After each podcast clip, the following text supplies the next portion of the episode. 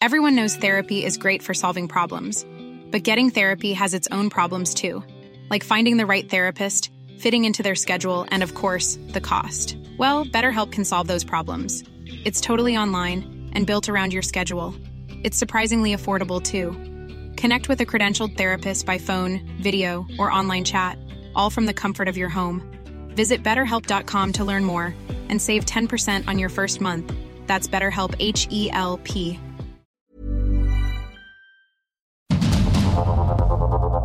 Heraldo Media Group presenta Sergio Sarmiento y Lupita Juárez.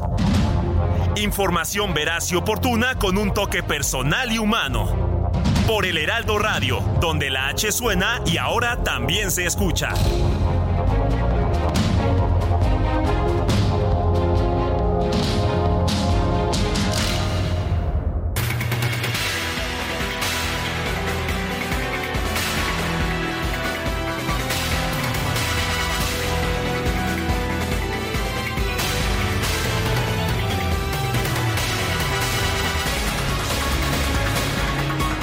Son las 7 de la mañana en puntísimo, sí, las 7 de la mañana de este miércoles 4 de octubre del 2023. Soy Sergio Sarmiento y quiero darle a usted la más cordial bienvenida a El Heraldo Radio. Lo invito a que se quede con nosotros.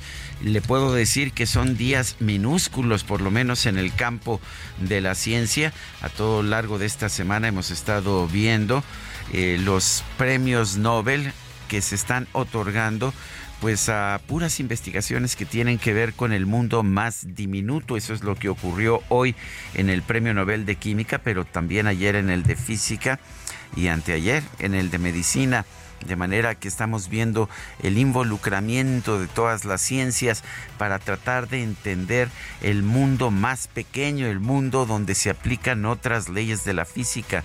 La verdad es que entre más leo sobre el tema, más fascinado estoy, pero estaremos conversando sobre esto un poco más adelante. Y como todos los días aquí con nosotros, mi queridísima Guadalupe Juárez, que es pequeña pero no tan diminuta como las micropartículas. ¿Cómo como estás? Los, como los puntos cuánticos. ¿Cómo estás, mi querido Sergio Sarmiento? Qué gusto saludarte. Muy buenos días. Bienvenidos, amigos, a la información. Oye, qué mundo tan fascinante este que nos han estado trayendo los físicos y los químicos esta mañana con el descubrimiento y síntesis de los puntos cuánticos que ya estaremos platicando con el químico Guerra, precisamente de qué se trata y bueno, pues de cómo se aplica, ¿no? Que ya nos adelantaba él, nos ha hablado mucho de, de la cuántica, el químico Guerra Claro. en sus eh, seguro Que hoy, espacios. seguro que hoy se va a no, soltar. bueno, es que hoy dice que es lo máximo de lo máximo, ¿no? La- Lo que, la- lo que sabemos es que estos puntos cuánticos son como islas de electrones, pero como están relativamente aislados, estos electrones se comportan de manera diferente que cuando están unidos y esto pues ha permitido una serie de avances, por ejemplo, en las pantallas de, de LED. Life. Eh, en, Sí, en en las televisión, televisiones, en la pero medicina también, en diagnósticos, en diagnósticos efectivamente contra el cáncer. Así es, Interesante. que es lo que sí se dio a conocer esta mañana. Pero estaremos hablando de ese. Ya ves que el químico dice que es la- el día más importante eh, de la academia eh, es el día El de hoy porque es el es la miércoles entrega- que se da a conocer el, el Nobel de Química. Pero cuando te das cuenta, en este, en este caso, tanto el de medicina ayer, como el de física También. y el de química están estrechamente relacionados. Son, ya, ya, ya es difícil distinguir lo que es química, lo que es medicina y lo que es física en lo que hemos visto en estos tres días. Eso es lo que más me ha sorprendido. Pero bueno, vamos a un resumen de la información más importante de este miércoles 4 de octubre de 2023.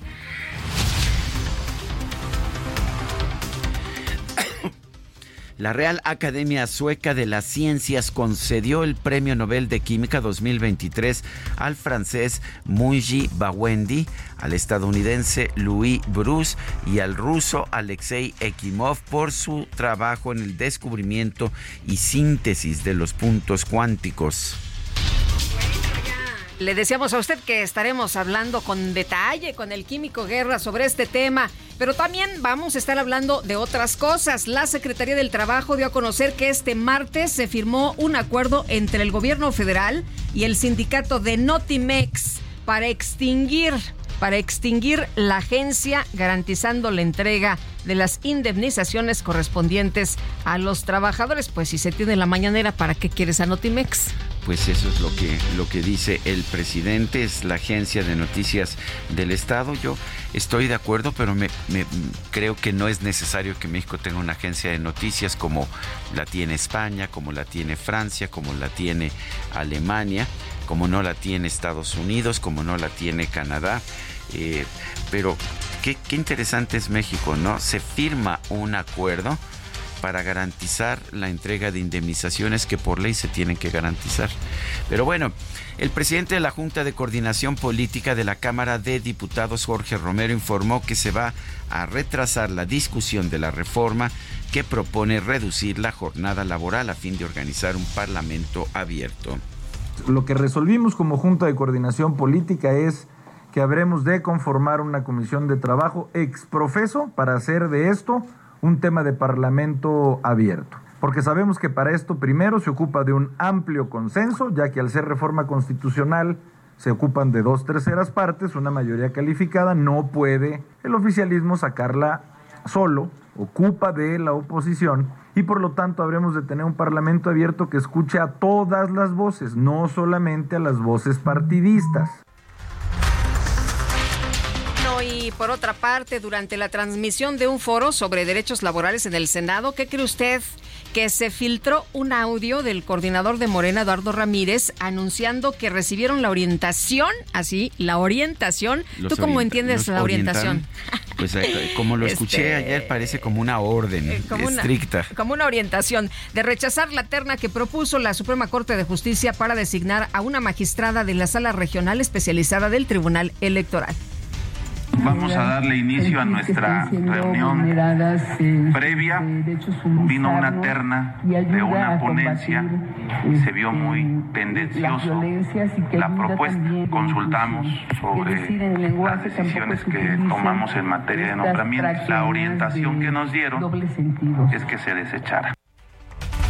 Bueno, pues ¿qué le parece? Consultamos y la orientación que nos dieron fue que se desechara. O sea que el Senado Independiente recibe instrucciones eh, y recibe instrucciones y aparentemente sin siquiera conocer a la magistrada que están rechazando. En este audio también se escucha al senador Ramírez, Eduardo Ramírez, diciendo que su bancada va a llevar al límite los nombramientos de los comisionados faltantes en el INAI. Sí, no quieren transparencia, no quieren nombrar a los comisionados y poco les importa que haya un fallo de la Suprema Corte que los obliga a ello. La Suprema Corte de Justicia ayer resolvió, vamos a intentar sacarlo. ¿Y qué vamos a hacer? Vamos a llevar hasta el mes de diciembre una discusión que tenemos al límite, salvo que haya otra indicación.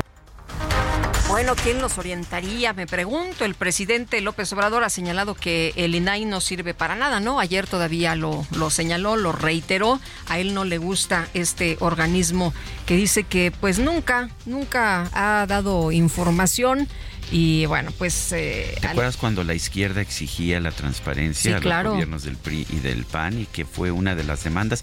Si no mal recuerdo, Genaro Villamil era uno de los miembros del grupo Oaxaca que exigieron no solamente la transparencia gubernamental, sino la que instalación del IFAI. Que impulsaron el IFAI. Oye, y bueno, pues más, más información esta mañana.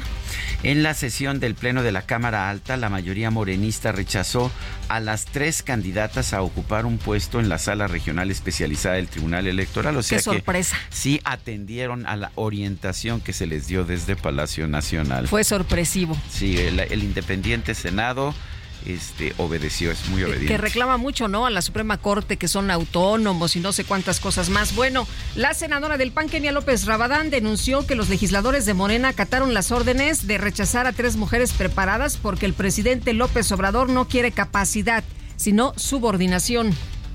Las senadoras y senadores del régimen van a rechazar a tres mujeres inteligentes independientes. Tres mujeres que tienen un conocimiento especializado en materia electoral. ¿Y saben por qué lo van a rechazar? Porque en Morena reciben indicaciones.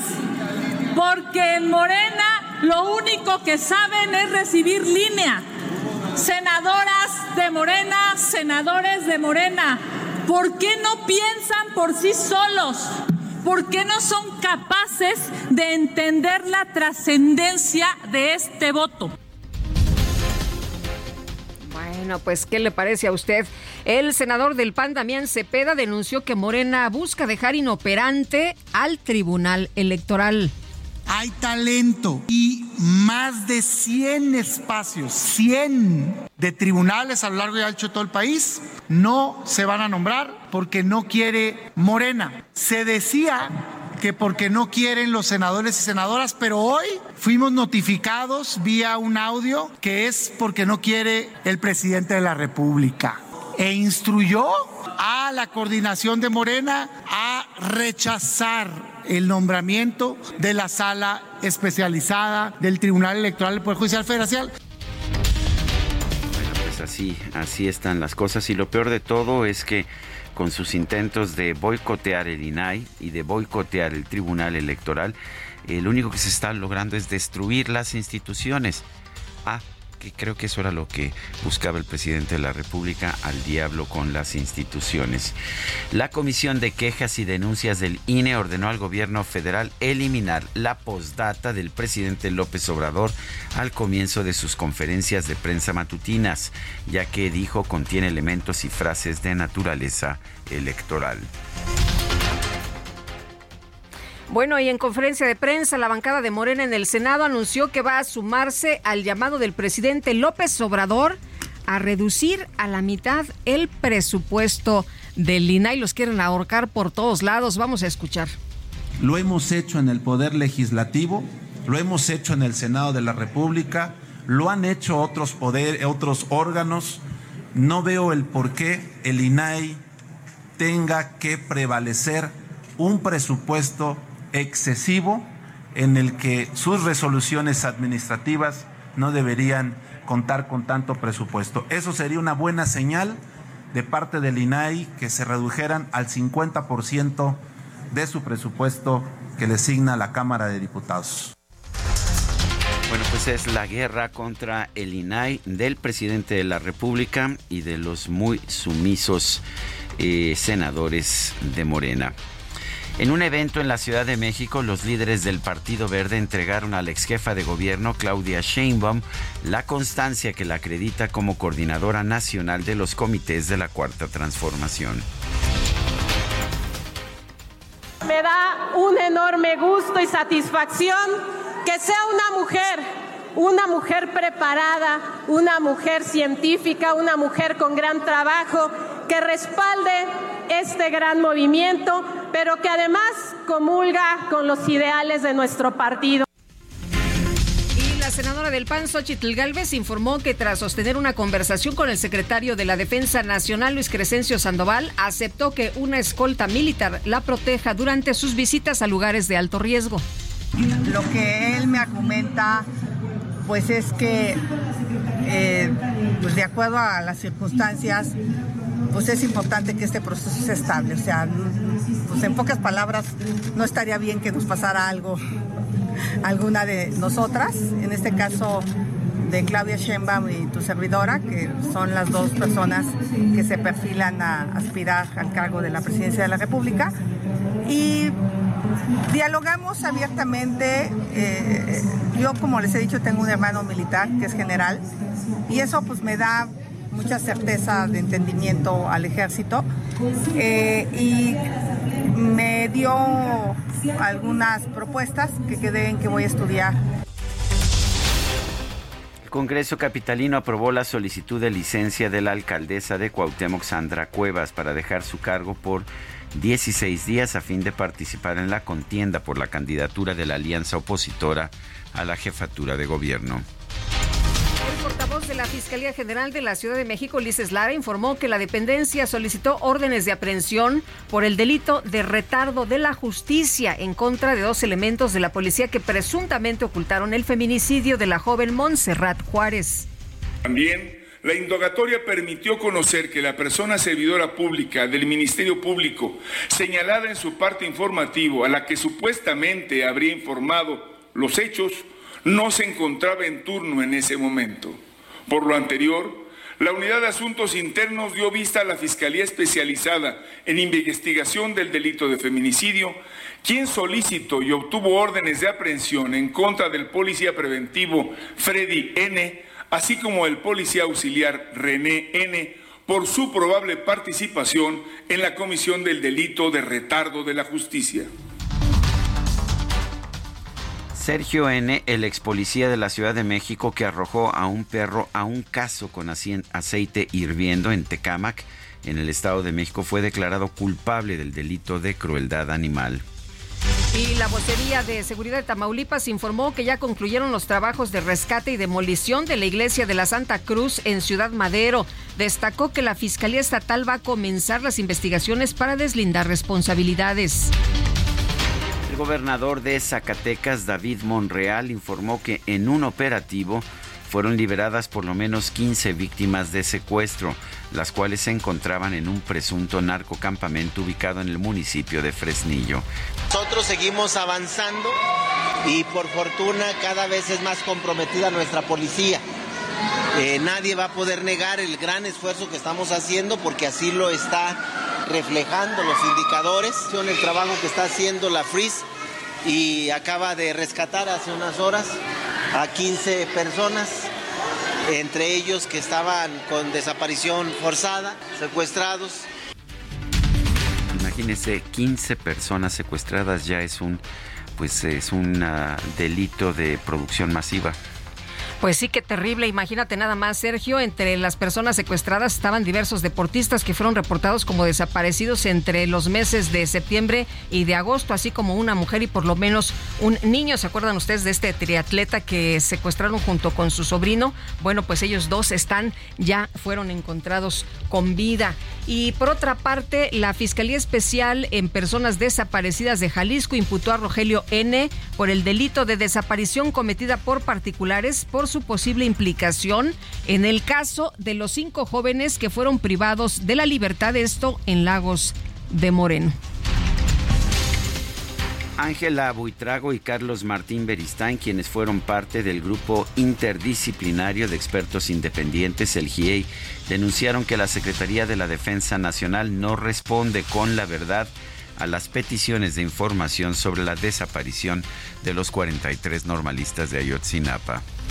El Comité contra la Desaparición Forzada de la ONU advirtió que el proceso de actualización del Registro Nacional de Personas Desaparecidas que lleva a cabo el Gobierno de México no cumple con el protocolo homologado de búsqueda ni con los estándares internacionales en la materia primer tribunal colegiado de apelación en materia penal negó en definitiva girar una orden de aprehensión en contra del exsecretario de Seguridad Pública, Genaro García Luna, por el delito de enriquecimiento ilícito. Y ante esta situación, la Fiscalía General de la República anunció que va a iniciar una investigación contra los tres magistrados y el juez que atendieron este caso por actuar en contra de la Procuración de Justicia. Tanto el juez de primera instancia como los tres magistrados posteriormente pues decidieron que no había pruebas para esta, eh, para esta acusación. Eh, pero pues ¿qué hace la fiscalía? Ahora perseguirá a los jueces. Así hicieron con el ex procurador Jesús Murillo Caram, cuando no les gustó su tesis, pues lo metieron a la cárcel y pues ahí está en la cárcel todavía a pesar de que pues la tesis de la actual administración cada vez es más parecida a la de la administración anterior. El fiscal general de los Estados Unidos, Merrick Garland, aseguró que la delegación que va a participar en el diálogo de alto nivel sobre seguridad en México tendrá como prioridad abordar el desmantelamiento de los cárteles que producen fentanilo en nuestro país. Y con 216 votos a favor y 210 en contra, la Cámara de Representantes de los Estados Unidos aprobó una moción de vacancia para destituir al presidente de la Cámara, a Kevin McCarthy. Es la primera vez en la historia de Estados Unidos que se destituye al presidente de la Cámara de Representantes. Y un juez de Nueva York impuso una orden de silencio limitada como parte del juicio civil por fraude en contra del expresidente de la Unión Americana, Donald Trump. En información de los deportes, el Real Madrid se impuso por marcador de 3 a 2 en su visita al Napoli correspondiente a la segunda jornada de la fase de grupos de la UEFA Champions League. Mientras tanto, el tenista español Carlos Alcaraz perdió contra el italiano Yannick Sinner en las semifinales del torneo de Beijing.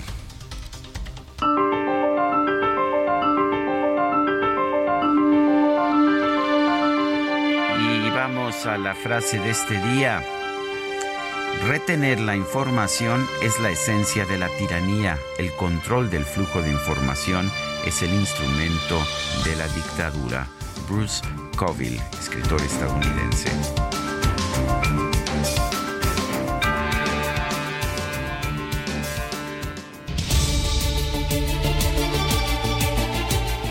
Y vámonos a las preguntas. Ayer preguntábamos en este espacio, ¿quién es el responsable del ingreso de drogas a Estados Unidos? México nos dice, eh, nos dijo el 22.3% de quienes respondieron. Estados Unidos 16.5%, ambos 61.3%. Recibimos 3.253 participaciones. La que sigue, por favor. Claro que sí, mi querido DJ Kike, ya coloqué esta mañana en mi cuenta personal en Twitter. Eh, o sea, X la siguiente pregunta. A un año de que termine el sexenio, ¿este ha sido un buen gobierno? Sí nos dice el 5%, no 93.9%, quién sabe 1.1%. Recibimos o hemos recibido hasta este momento en 55 minutos 1.691 votos. Destacadas de El Heraldo de México.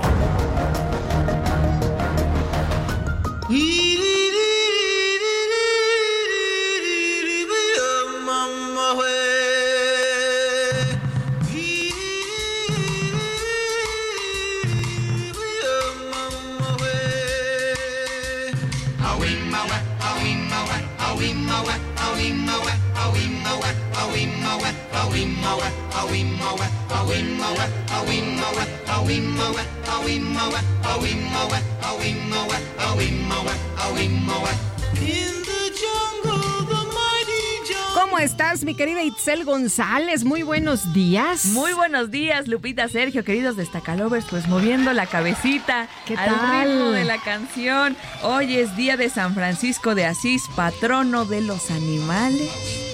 3 de octubre. Entonces, esta Felicidades a canción todos los pacos. a todos los pacos, un abrazo a todos nuestros radioescuchas y a todos los cumpleañeros porque luego se quejan de que no los felicitamos, así que abrazo general para los cumpleañeros y los del santo en este miércoles 3 de octubre del 2023. Sergio Lupita amigos, es mitad de semana y tenemos mucha información, así que comenzamos con las destacadas del Heraldo de México. En primera plana, función pública suman 4 mil millones de pesos en multas a empresas. El gobierno federal ha sancionado en cinco años a 900 933 proveedores y contratistas que infringieron las reglas en materia de adquisiciones, arrendamientos y servicios. País, Sheinbaum y Galvez aceptan seguridad de la Sedena. La aspirante de la Cuarta Transformación llamó a los del Verde a no confiarse. Ciudad de México Complejo Cultural Chapultepec inyectan 520 millones de pesos. SOPSE tendrá 72.47% del total para acabar la obra civil. Estados despiden a víctimas, inicia peritaje en iglesia. El obispo José Álvarez Cano y la Fiscalía General del Estado confirmaron que ya se analizan los materiales de construcción. Orbe, Estados Unidos, multa por desechos espaciales. Dish recibió sanción por no desorbitar bien un satélite. Meta Voleibol de Playa regresa mundial. Cerca de 200 jugadores de gran nivel se van a citar en Tlaxcala para militar en el magno evento. Y finalmente, en mercados, Embajada Española destacan el nearshoring con México. Aseguran que este esquema es fundamental para el país. Lupita, Sergio, amigos, hasta aquí las destacadas del Heraldo. Feliz miércoles. Igualmente, Itzel, muchas gracias. Muy buenos días.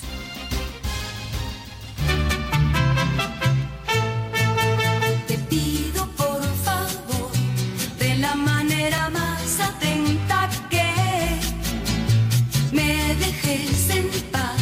De ti no quiero ya jamás saber. Así es que de Estamos escuchando a Rocío Durcal con Juan Gabriel, déjame vivir.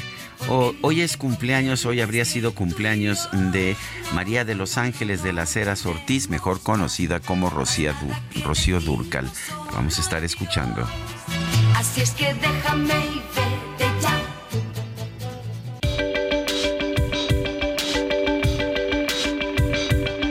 Sergio Sarmiento y Lupita Juárez quieren conocer tu opinión, tus comentarios o simplemente envía un saludo para ser más cálida esta mañana.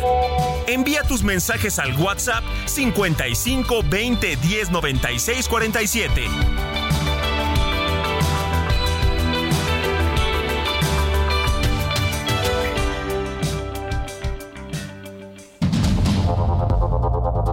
Continuamos con Sergio Sarmiento y Lupita Juárez por el Heraldo Radio.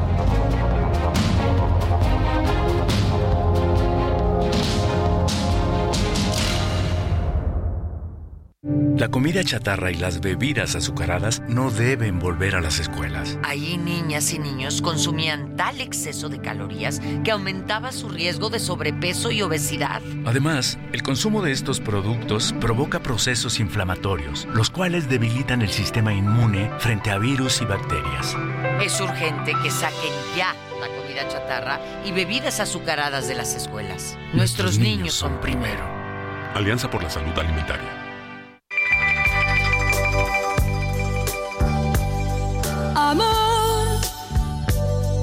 Tranquilo, no te voy a molestar. Mi suerte estaba echada, ya lo sé. Y sé que hay un torrente dando vueltas por tu mente, amor. Lo nuestro solo fue casualidad. La misma hora, el mismo bulevar. No temas, no hay cuidado, no te culpo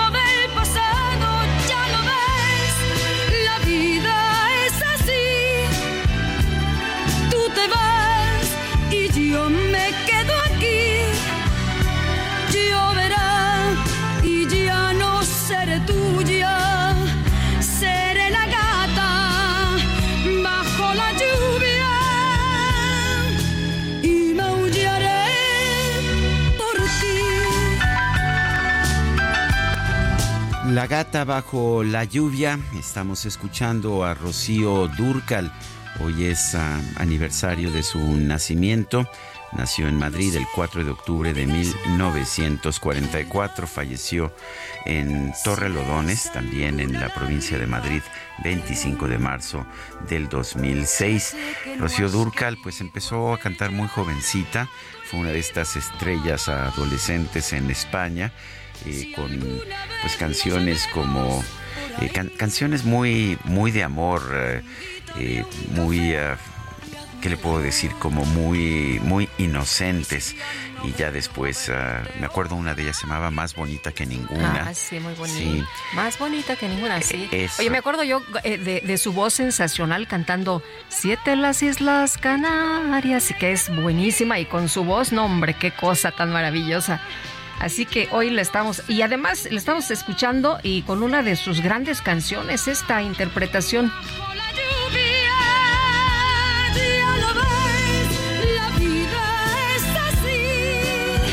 Quítala aquí, que si no vamos a empezar a cantar. no hombre ya sabes Este, y es muy temprano, no hemos calentado la garganta.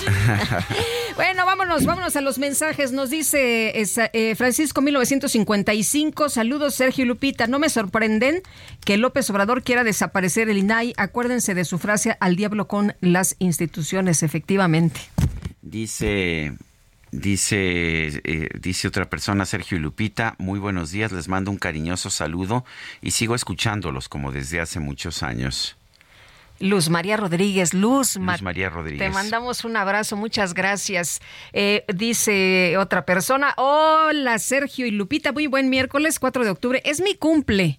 Y habrá mole, ¿eh? Ustedes se han hecho mucho del rogar, pero sigue en pie la invitación para ustedes y todo el equipo de trabajo. Tequisquiapan solo está a dos horas y quince de la ciudad. Bueno, ¿me pueden cantar las mañanitas, porfa? Saludos a todos. Soy Patricia. Patricia, te mandamos un fuerte abrazo. Y para que empieces bien tu cumple, no te vamos a cantar las mañanitas. Eso es, me parece muy razonable, muy generoso. Son las 7 de la mañana con 34 minutos. La Fiscalía de Tamaulipas abrió una carpeta de investigación por el delito de homicidio en la parroquia de la Santa Cruz en Ciudad Madero. Es la parroquia cuyo techo se colapsó. Carlos Juárez, cuéntanos. Hola, ¿qué tal, Sergio Lupita? Muy buenos días, qué gusto saludarlos a ustedes y a todo su auditorio. Efectivamente, la Fiscalía abrió la carpeta de investigación 298-2023 por el delito de homicidio, debido a que perdió la vida 11 personas, 7 mujeres y 4 hombres, entre ellos tres menores de edad, en la parroquia de la Santa Cruz, ubicada en la colonia Unidad Nacional de Ciudad Madero, en la zona sur de Tamaulipas. La Fiscalía informó que en relación al lamentable desplome de esta techumbre, la Fiscalía desplegó diversas actividades desde que conoció el hecho, ocurrió alrededor de las 2 de la tarde con 30 minutos. Se envió personal, así como también eh, gente para búsqueda y rescate, incluyendo binomios caninos. En total, la Fiscalía ya detectó a 60 personas eh, a las cuales ha entrevistado e incluso también ha levantado testimonios. Hay que señalar que todos los cuerpos de las víctimas mortales ya fueron entregados a sus familiares, completamente identificados. También hay que señalar que ya comenzaron a recolectarse los materiales de escombro, como lo que viene siendo eh, de la parte del techo, así como también de la varilla para su análisis y se realice el peritaje que está pidiendo también la diócesis de Tampico y las autoridades municipales de esta zona sur de Tamaulipas. Hasta el momento te comento que eh, las víctimas son 11, de las cuales ya fueron eh, veladas, ya hubo misas de cuerpo presente, incluso sepultadas en diferentes panteones de la zona sur de Tamaulipas. Y también la Secretaría de Salud informó que siguen internadas 12 personas, ya fue dado de alta un infante el día de ayer, sin embargo hay 12 personas que siguen internadas por las lesiones de estas 10, de estas 12, perdón, eh, dos de ellas están eh, muy graves, entre ellos un menor de 10, de 10 años y una mujer de 48 años. Hay que señalar que la diócesis de Tampico, así como las autoridades están exigiendo que se hagan los peritajes pertinentes y se conozcan los motivos del derrumbe de este techo. Eh, por redes sociales hemos visto algunas imágenes, Tercio Lupita, donde se observa una grieta eh, en el techo antes del desplome. Hasta el momento, bueno, pues seguimos esperando información oficial. Esto es lo que tenemos este día. Muy bien, pues Carlos Juárez, muchísimas gracias. Muy buenos días. Y vámonos a un recorrido por el país. Vamos a empezar con Ana Laura Wong desde Baja California. Tras la cancelación del concierto Grupo Régida en Tijuana, la presidenta municipal Montserrat Caballero Ramírez solicitó que investiguen a los promotores y cantantes de corridos por su posible relación con el crimen organizado. Resaltó que en fechas recientes se han presentado artistas de otros géneros musicales sin recibir amenazas de grupos delictivos, como fue el caso de Grupo Arriesgado, el cantante Peso Pluma y ahora Fuerza Régida, quienes no habían vendido más de 10 mil boletos para el concierto que estaba programado este viernes 6 de octubre. Esta es la información desde Tijuana, Baja California. Buenos días, Lupita Sergio. Informarles que este martes la Fiscalía General del Estado de Chiapas detuvo a seis personas presuntas implicadas en el delito de robo ejecutado con violencia y los que resulten contra cinco encuestadores de Morena en el municipio de Juárez, acá en Chiapas. Elementos de la Policía de Investigación y Estatal Preventiva detuvieron en un primer momento en el tramo carretero Juárez-Ostuacán, en la colonia El Sote, a Joselino, Eric y Enrique N., todos guatemaltecos, y José N., de nacionalidad mexicana a quienes se les aseguró un arma de fuego con cargador abastecido, un vehículo con placas de Tabasco, equipos de cómputo, celular, así como dinero en efectivo. En una segunda acción detuvieron a José y Gloria N., ambos mexicanos. De acuerdo a la carpeta de investigación, el pasado 30 de septiembre del año en curso, en un hotel del municipio de Juárez, los hoy imputados habrían despojado de sus pertenencias a Adrián, Cristian, José, Jezabel y Javier N. Además de estas eh, cinco personas, tres de las referidas fueron privadas de su libertad, dos de ellas lamentablemente fallecieron, que respondían a los nombres de Cristian y José Luis N, que fueron localizados sin vida el domingo pasado, por lo cual se realizan los actos de investigación correspondiente con el fin de fincar responsabilidades. Respecto a la desaparición de Adrián N, eh, pues se sabe que se mantiene activo el protocolo homologado de búsqueda entre Chiapas y Tabasco para lograr dar con el paradero con vida y salvo, por supuesto, de esta persona. Hasta aquí el reporte desde Chiapas. Muy buenos días. Pues así está el país y ahí el recorrido con nuestros compañeros corresponsales. Este domingo, Josefina Ramírez acudió a la iglesia de la Santa Cruz en Tamaulipas para el bautizo de su ahijada cuando pues se desplomó el techo de la iglesia y estaba pues precisamente ahí. La tenemos en la línea telefónica. Josefina Ramírez, gracias por tomar nuestra llamada. Eh, cuéntenos qué pasó, cuéntenos cómo está su ahijada a propósito y cuéntenos eh, qué, qué fue lo que vio, qué fue lo que presenció. Mira, muy buenos días. Buenos días. Se vivieron minutos de pánico, de terror, ver cómo se desplomaba toda la lota. Este, yo alcanzo a abrazar a mi ahijada y me cubro con una con una banca. La losa cae como que inclinada y quedo abajo entre la banca y lo que él cita de, de la losa. Caen mi, mis compadres y este mi comadre de, se desmaya se desmaya y este por más que yo la movía ella no reaccionaba. Este después mi compadre la, movía también y le hablábamos y le hablábamos y ella no reaccionaba. Él empezó a, pegarle con la mano a una de las ventanillas pero pues no no podía no se podía. La gente de la parte de atrás nos gritaba que más duro que más duro. Él voltea y no sé cómo ve un pedazo de la misma losa y le empieza, empieza a pegar a los vidrios, le empieza a pegar hasta que logra reventar una de las ventanillas. Por ahí es por donde nosotros salimos. Fuimos las primeras tres personas adultas con la pequeñita, que es mi ahijada, en salir. Sale él, me dice, me pasa la niña, le paso la niña, salgo yo, este, y por último sale mi comadre. Este, caminamos unos cuantos pasos pues idos, idos, este, eh, pero al momento que caminamos oímos eh, que la gente empieza a llorar, que hay niños llorando, nos regresamos, nos regresamos y empezamos a sacar a la gente que, que, que podía, eh, hablarle yo a la gente que estaba llorando, que no llorara, que se calmara, que no se estuvieran desesperando, porque no, o sea... Josefina, pero estas personas estaban, estaban atrapadas y ustedes intentaban, eh, por, eh, ¿dónde les hablaban? ¿Por la misma ventanita? ¿Trataban de sacarlos por, la misma ventanilla? Sí, por la misma ventanilla. Eh, las muchachas eh, que estaban adelante de nosotros era un matrimonio y una muchacha con su niña que llevaban a bautizar. Este pues ellas luego luego este como traían una bebé como de tres meses en un porta bebé mi compadre le dice este ándale pásele este sacó a la niña primero después sacó a una muchacha después sacaron a la bebé del portabebé y después este salieron ellos. El esposo de una de ellas venía todo desangrado de la, de la cabeza porque pues fue el golpe que él sí recibió por parte de, de, la losa verdad y este y pues salieron y se sentaron y empezamos a sacar más gente más gente. Y este y oía que uno decía que que quería un gato hidráulico, que quería un gato hidráulico y este pusiera para sacar al niño que me gritaba que le ayudara.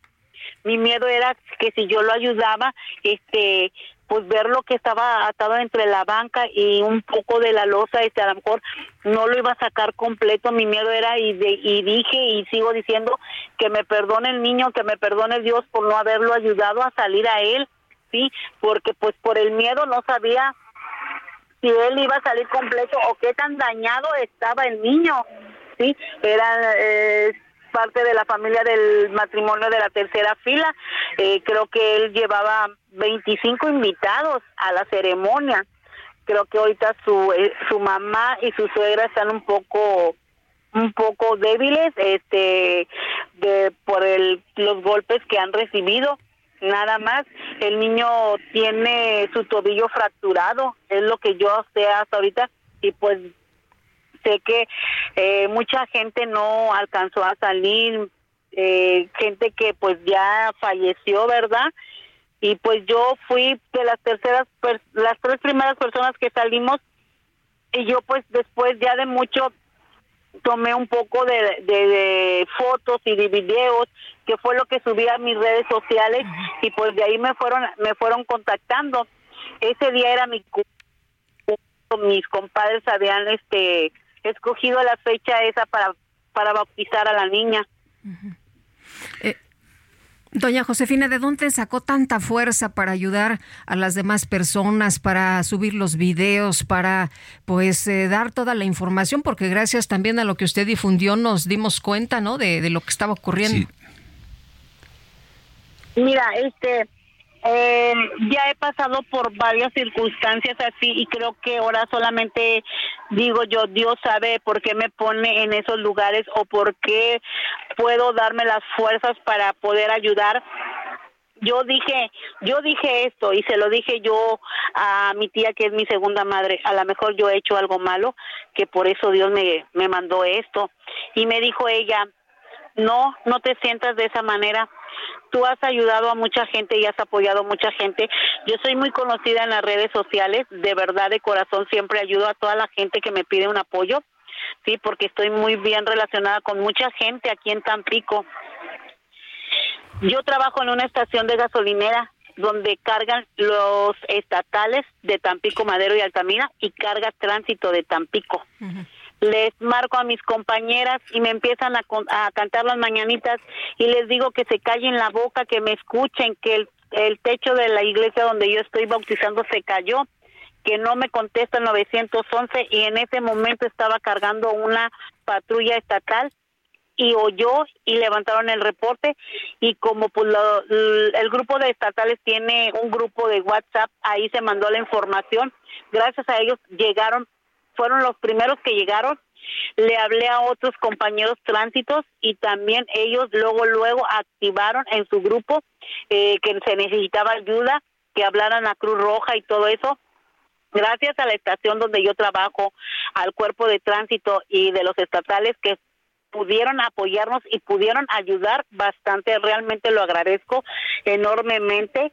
Yo he pedido en oración por toda esa gente que sigue luchando por su vida, por toda esa gente que vivimos, eh, como lo dije yo en las entrevistas o en mis redes sociales, pido en oración por todos mis compañeros que estuvimos presentes en la ceremonia de los bautizos de los niños. De pues, verdad es algo inesperado. Señora Josefina, es inenarrable lo que usted nos acaba de contar. Qué tragedia más terrible. Qué bueno que salió, salieron con bien. Qué bueno que pues ayudaron en lo que se pudo. Y le mandamos un fuerte abrazo y gracias por ayudarnos a comprender la magnitud de esta tragedia.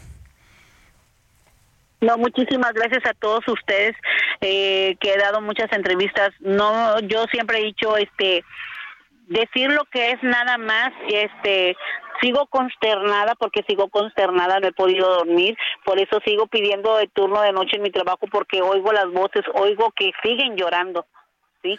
Pero me tranquiliza ya que hay mucha gente que ya la empiezan a dar de alta. Qué bueno, señora Josefina Ramírez.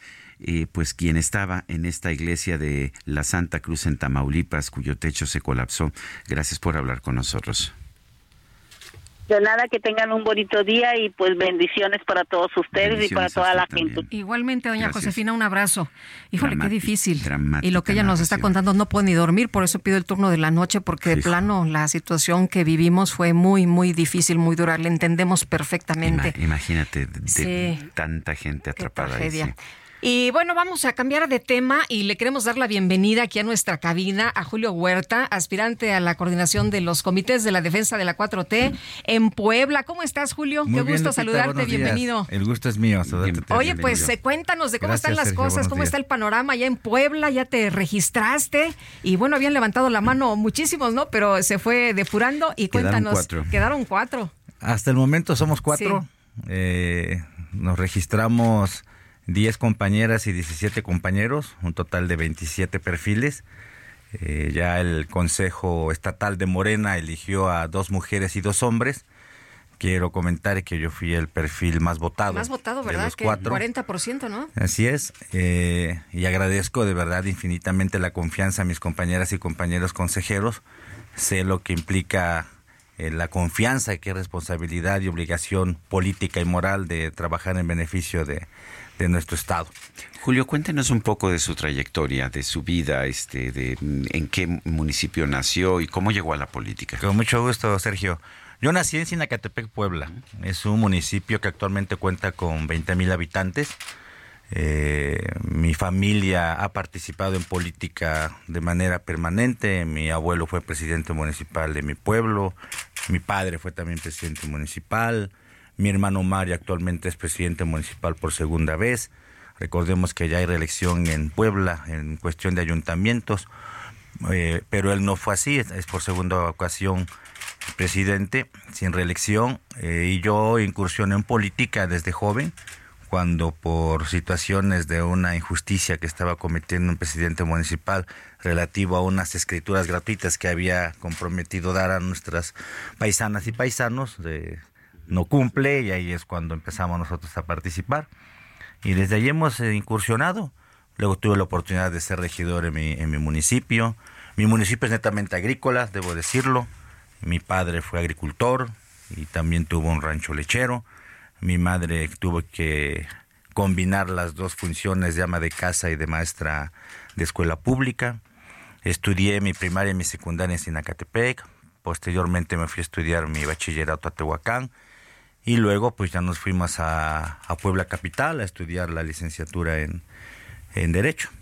Así es. Y yo voy a Morena y empiezo a participar en Morena a partir de una invitación que me hizo el gobernador Miguel Barbosa Huerta cuando él era senador en 2016 y ya nos, nos, nos metemos de lleno a su proyecto y por supuesto que con mucha determinación también a construir la ruta de la cuarta transformación. Eh, Julio, eh, ahora que, que ya está el, el registro y que pues muchos no quedaron conformes, ¿cómo ves las cosas? ¿Cómo ves? eh, ¿Puede haber alguna ruptura dentro de Morena? Y también preguntarte pues lo que sigue, te, te registras y luego sigue eh, pues eh, la, la encuesta, ¿no? Así es. Fíjate que yo veo en, en los perfiles, tanto mujeres como hombres, que hay mucha tranquilidad, hay confianza en cómo se está llevando el proceso. El proceso. Había por ahí malagüereros que estaban diciendo que iba a ser una cargada la que iba a beneficiar a un determinado perfil, refiriéndose a tu servidor, porque yo tengo trabajo de mucho tiempo con el Consejo, tanto con las mujeres como hombres que son consejeros en Puebla. Pero todo transcurrió con tranquilidad, fue una un ejercicio muy democrático, muy plural.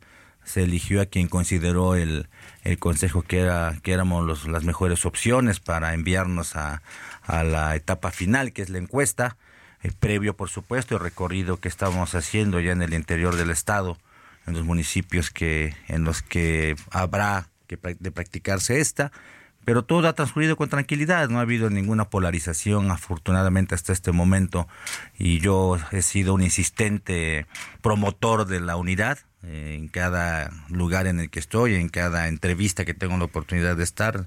Llamo a mis compañeras y compañeros a que nos mantengamos así porque no se trata de, ganar la presidencia y la gubernatura solamente.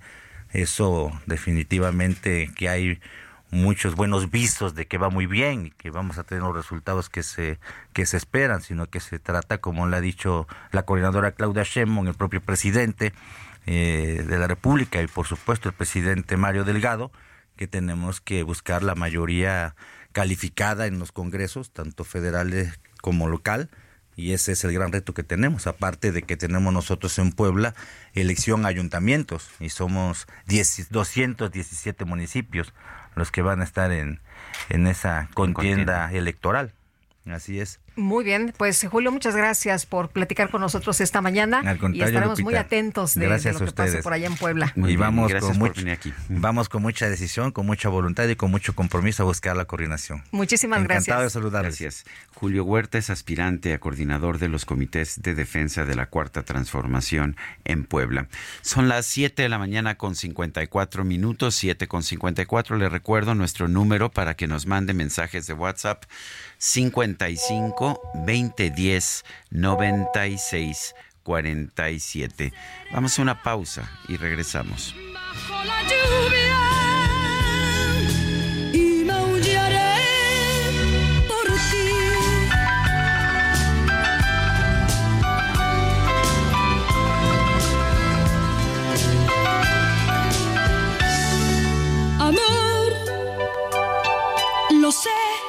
no digas nada de verdad.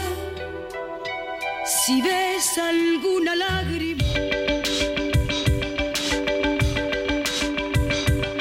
Sergio Sarmiento y Lupita Juárez quieren conocer tu opinión, tus comentarios o simplemente envía un saludo para ser más cálida esta mañana. Envía tus mensajes al WhatsApp 55 20 10 96 47.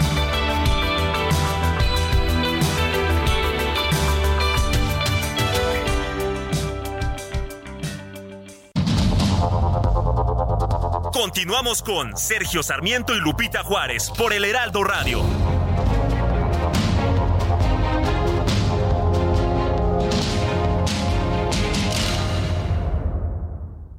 La comida chatarra y las bebidas azucaradas no deben volver a las escuelas. Allí niñas y niños consumían tal exceso de calorías que aumentaba su riesgo de sobrepeso y obesidad. Además, el consumo de estos productos provoca procesos inflamatorios, los cuales debilitan el sistema inmune frente a virus y bacterias.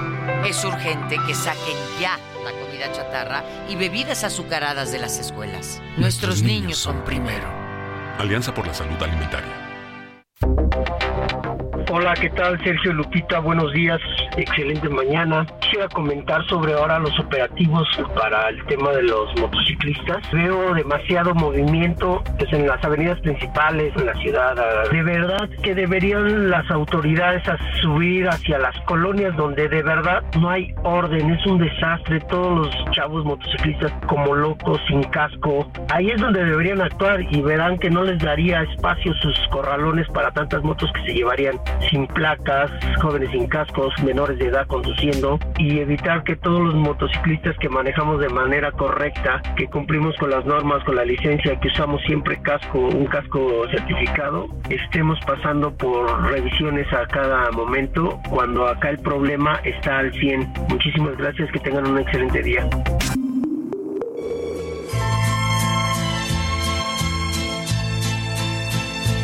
Háblame de ti,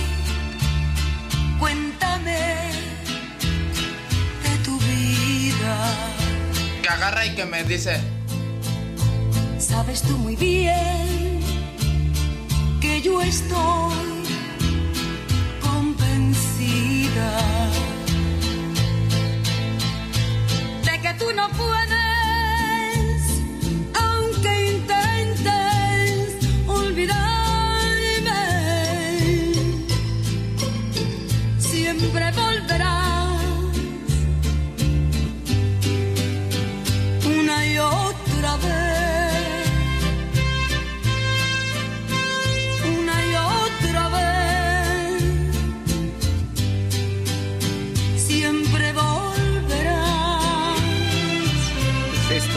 llama Costumbres. Estamos escuchando interpretaciones de Rocío Durcal y el autor de esta, pues por supuesto Juan Gabriel.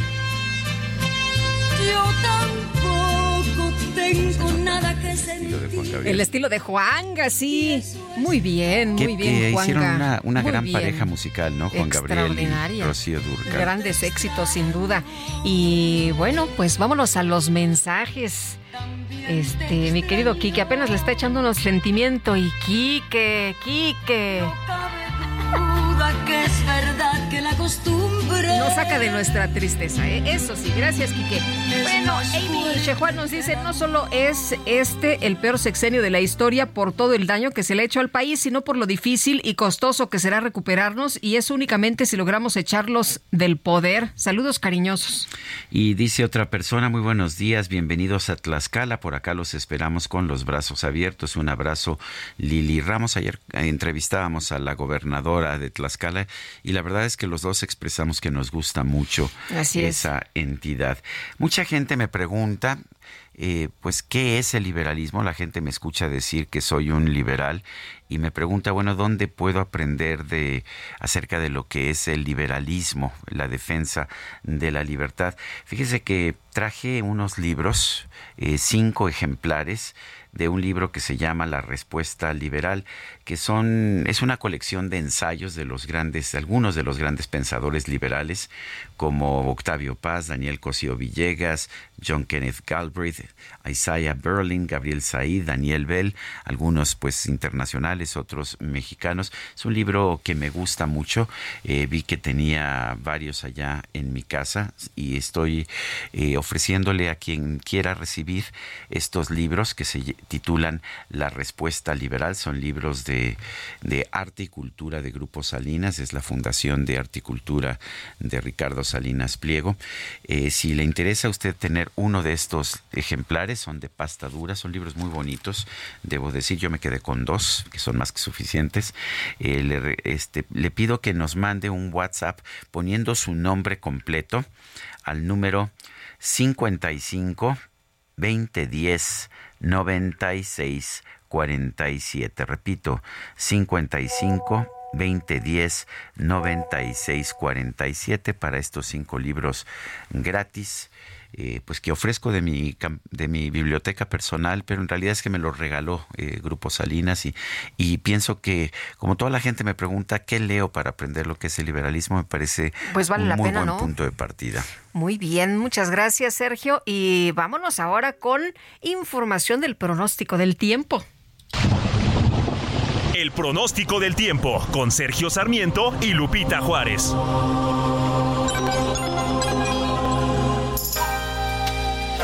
Y vamos con Elizabeth Ramos, meteoróloga del Servicio Meteorológico Nacional de la Conagua. Elizabeth, todo el mundo dice que hoy es el cordonazo de San Francisco. Cuéntanos cómo nos va a tratar el clima para las próximas horas. Claro que sí, Lupita, Sergio, amable auditorio, muy buenos días a todos. Pues efectivamente varios sistemas afectan al país.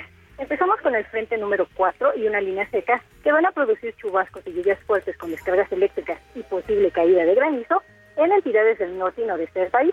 Además, se prevén fuertes rachas de viento y posible formación de torbellinos o tornados en zonas de Chihuahua y Coahuila. Por otro lado, un canal de baja presión en interacción con una zona de baja presión con potencial ciclónico que está al sur de las costas de Oaxaca va a propiciar chubascos y lluvias fuertes o muy fuertes en zonas del oriente, sur y sudeste de la República Mexicana, incluyendo la península de Yucatán. Otro canal de baja presión aunado al ingreso de humedad ocasionará chubascos con lluvias fuertes a puntuales muy fuertes sobre entidades del occidente y centro del territorio, incluido el Valle de México. Les comento que además la tormenta tropical Lidia, que se localiza a 700 kilómetros al suroeste de las costas de Colima, va a reforzar el potencial de lluvias sobre el occidente del territorio nacional. Finalmente, para la Ciudad de México, predominará cielo medio nublado a nublado. Se pronostica una temperatura máxima de 24 a 26 grados Celsius con ambiente cálido y además hay probabilidad de lluvias y chubascos acompañados de descargas eléctricas, rachas de hasta 40 kilómetros por hora y posible caída de granizo a partir de las 16 horas. Así que les recomendamos tomar sus precauciones. Este es el reporte, Sergio, Lupita. O sea que sí se va a cumplir lo del cordonazo de San Francisco. Así es, Lupita, esperamos que hoy sí se- sea como que muy muy tradicional esto de, la, de las lluviecitas del cordonazo de San Francisco. Pues estar muy pendientes porque además el, desde antier ha estado lloviendo y hay zonas de la ciudad que, bueno, se han presentado encharcamientos, principalmente la zona sur de la ciudad, y pues estar muy pendientes, tomar precauciones. Muy bien, muchas gracias Elizabeth, un abrazo. Un fuerte abrazo, buenos días. Buenos días. Ayer transportistas de, de, rutas de la Ciudad de México, de 28 rutas, bloquearon distintos puntos de la capital. ¿Qué se negoció con ellos? Vamos a preguntarle a Andrés Layú, titular de la Secretaría de Movilidad de la Ciudad de México. Andrés Layú, gracias por tomar esta llamada. Cuéntanos qué pasó con las negociaciones, qué se acordó con estos transportistas. ¿Qué tal? Buenos días, Sergio, Lupita, muchas gracias por la por la invitación. Eh, me gustaría eh, empezar con una aclaración. Yo sé que ellos mandaron un comunicado diciendo que eran 28 rutas, pero como habrán visto el día de ayer, no son 28 rutas, para nada es una ruta, es la ruta 84. También decían que 5.000 autobuses iban a salir a manifestarse y no fueron más de tres. Entonces esto es importante porque es un... No es de la magnitud que ellos trataron de, de generar. No, para nada. Esto es un conflicto que tiene que ver con el proceso de mejora del transporte concesionado. Como ustedes saben, eh, durante muchos años, buena parte del transporte concesionado ha operado con servicio que dan microbuses de forma individual. Y el gobierno de la Ciudad de México inició un programa que ya se ha llevado a cabo en alguna zona de la ciudad, en donde estos concesionarios individuales se convierten en accionistas de una empresa y reciben un bono de chatarrización por cada microbús chatarrizado de 450 mil pesos que sirve para financiar la adquisición de nuevas unidades con GPS, con cámara, con el validador de la tarjeta de movilidad integrada y que tienen que... Es decir, el conductor debe de ser profesional y tener un salario, de tal manera que no viva directamente del pasaje, sino de eh, el ingreso que va generando la totalidad de la empresa. En este proceso, los concesionarios de la Ruta 84, 12 y 91 tuvieron una asamblea ya hace unos meses. El proceso inició en enero. Y en esa asamblea, donde votaron a la mesa directiva y se integraron los concesionarios de estas rutas como accionistas de la empresa, un grupo minoritario perdió la votación y pues no acepta que eh, haya un grupo mayoritario que es el que eh, pues ganó la planilla de la mesa directiva y que continúe el proceso. Incluso las unidades ya se fabricaron, están llegando, ya se hicieron pruebas la semana pasada, pronto iniciarán eh, operaciones. En ese sentido, y por eso lo hemos dicho, es un conflicto entre privados. Toda la información que tiene que ver con el programa público de sustitución de unidades, incluso con la conformación de la empresa y quiénes son los accionistas de la empresa, se pueden consultar en la página de ese móvil. Y hemos invitado y hemos pues, coadyuvado a que este grupo minoritario se integre a la empresa acepta las condiciones que son las que la ley marca, es que eh, los recorridos solo puede operar una empresa, ya no pueden operar como eh, individuos, y pues al fin y al cabo mejorar el servicio de transporte en la zona de Culhuacán. O sea, lo, que ellos no quieren es integrarse a, la empresa, quieren seguir operando como lo venían haciendo desde hace muchos años, cada quien su, su microbús y cada quien eh, cobra y, y como quiere, ¿no? Así es, y yo diría que ni siquiera son todos los concesionarios, sino más bien algunos liderazgos que de lo que han vivido es de la gestión de esas concesiones individuales, que les cobraban comisiones, que les cobraban por trámites, etcétera. Y ese negocio se acaba una vez que es una empresa formal que cumple con las reglas de una empresa, ¿no? Que paga impuestos, que tiene una concesión eh, por 10 años como persona moral y que pues no tiene que estar haciendo trámites cada tercer día de las irregularidades que existen en el sitio de microbús. Entonces, si entiendo bien, no se negoció nada, simple y sencillamente la Ciudad de México mantiene su, su programa de, pues, pues de modernización del transporte público. Así es, eh, ayer en coordinación con la Secretaría de Gobierno, la Secretaría de Seguridad Ciudadana y la Secretaría de Movilidad, eh, se retiraron los bloqueos que se hicieron. Eh, hubo un bloqueo en cafetales de algunas personas eh, y otro en Tlalpan, que ni siquiera son personas que realmente estén vinculadas a los concesionarios de la Ruta 84, sino más bien un grupo pues que, que este, participó, suponemos que para dar apoyo por algún motivo que no tiene que ver con el transporte. Bueno, pues Andrés Layú, titular de la Secretaría de Movilidad de la Ciudad de México, gracias por conversar con nosotros. Muchas gracias, Sergio Lupita. Que tengan muy buen día. Muchas gracias. Hasta luego. Muy buenos días, Andrés. Bueno, ¿hoy has escuchado hablar del el poblado de Chinches Bravas? Este. Híjole. que es que ha, estado duro, ¿verdad? Ha estado duro lo de las chinches. Pues sí, por lo menos las quejas de las chinches. Oye, pues a través de un comunicado, la Universidad Nacional Autónoma de México negó la presencia de chinches dentro de las instalaciones de la casa de estudios. Algunos de los alumnos denunciaron que había plaga, incluso mandaron algunos videos donde están los eh, jóvenes ahí, pues eh, enojados, ¿no? Por esta situación y se nota que a una de las muchachas en el cabello le corren algunos animales y bueno, pues eh, ahí los enseñan.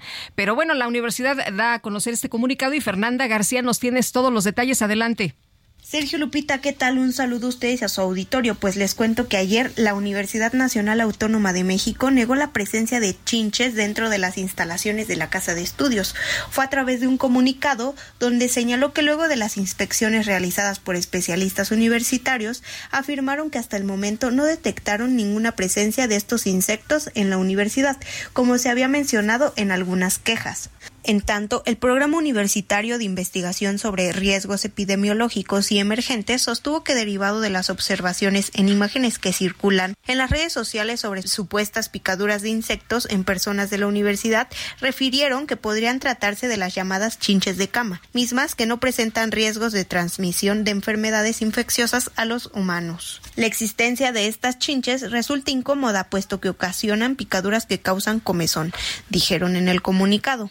Programa universitario hizo hincapié en que este tipo de insectos no se aloja en las aulas de clase, ya que principalmente se llegan a encontrar en colchones, almohadas, ropa de cama y de calle además de que pueden transmitirse de una persona a otra al viajar en transportes públicos. Por último, la universidad recalcó que la Secretaría de Prevención, Atención y Seguridad Universitaria trabaja coordinadamente con las diferentes entidades académicas y dependencias de la universidad para mantener los espacios limpios, ventilados y libres de cualquier tipo de plaga. Es la información que les tengo.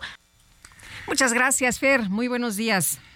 Y bueno, pues hay, hay gente que dice que no hay, bueno, las autoridades dicen que no hay, algunos estudiantes dicen que hay, pero pues varias ciudades del mundo han alertado por plagas de chinches. Eh, la doctora Yasmina Alcalá es académica de la Facultad de Medicina Veterinaria y Zootecnia de la UNAM y por supuesto es un placer poder conversar con ello, con ella por la vía telefónica. Doctora Alcalá, gracias por tomar la llamada. Cuéntenos, eh, cuéntenos acerca de estas plagas de chinches. ¿Está, ¿Están aumentando o nada más nos estamos haciendo más conscientes? Hola, Sergio, buen día.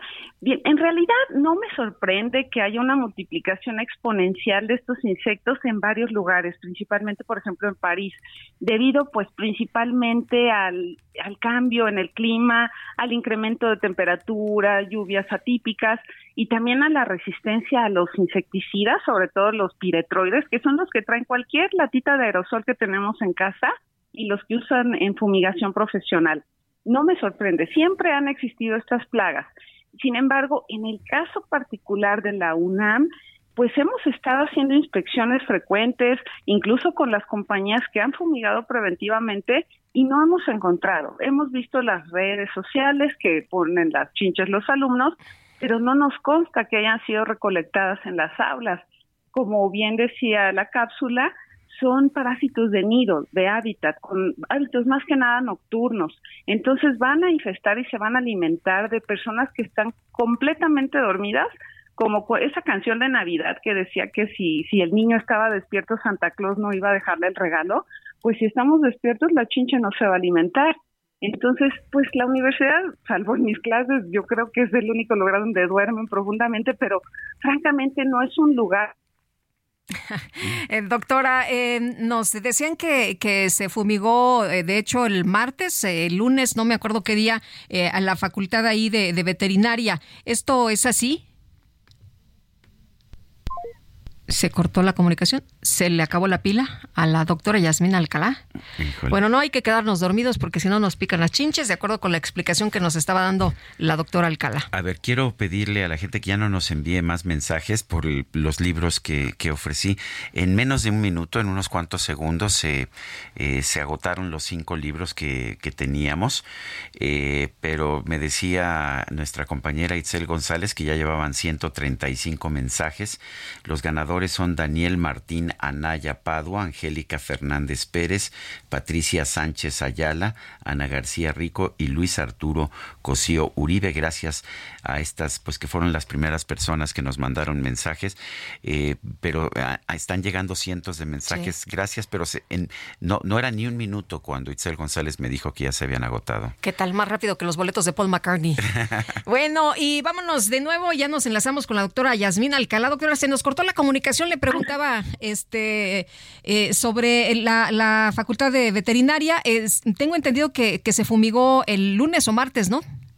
Sí, se fumigó apenas, Santiago. Eh, ya se habían hecho cuatro fumigaciones preventivas para evitar este, este estrés que tienen los estudiantes, ese miedo de llevarse un insecto a, casa.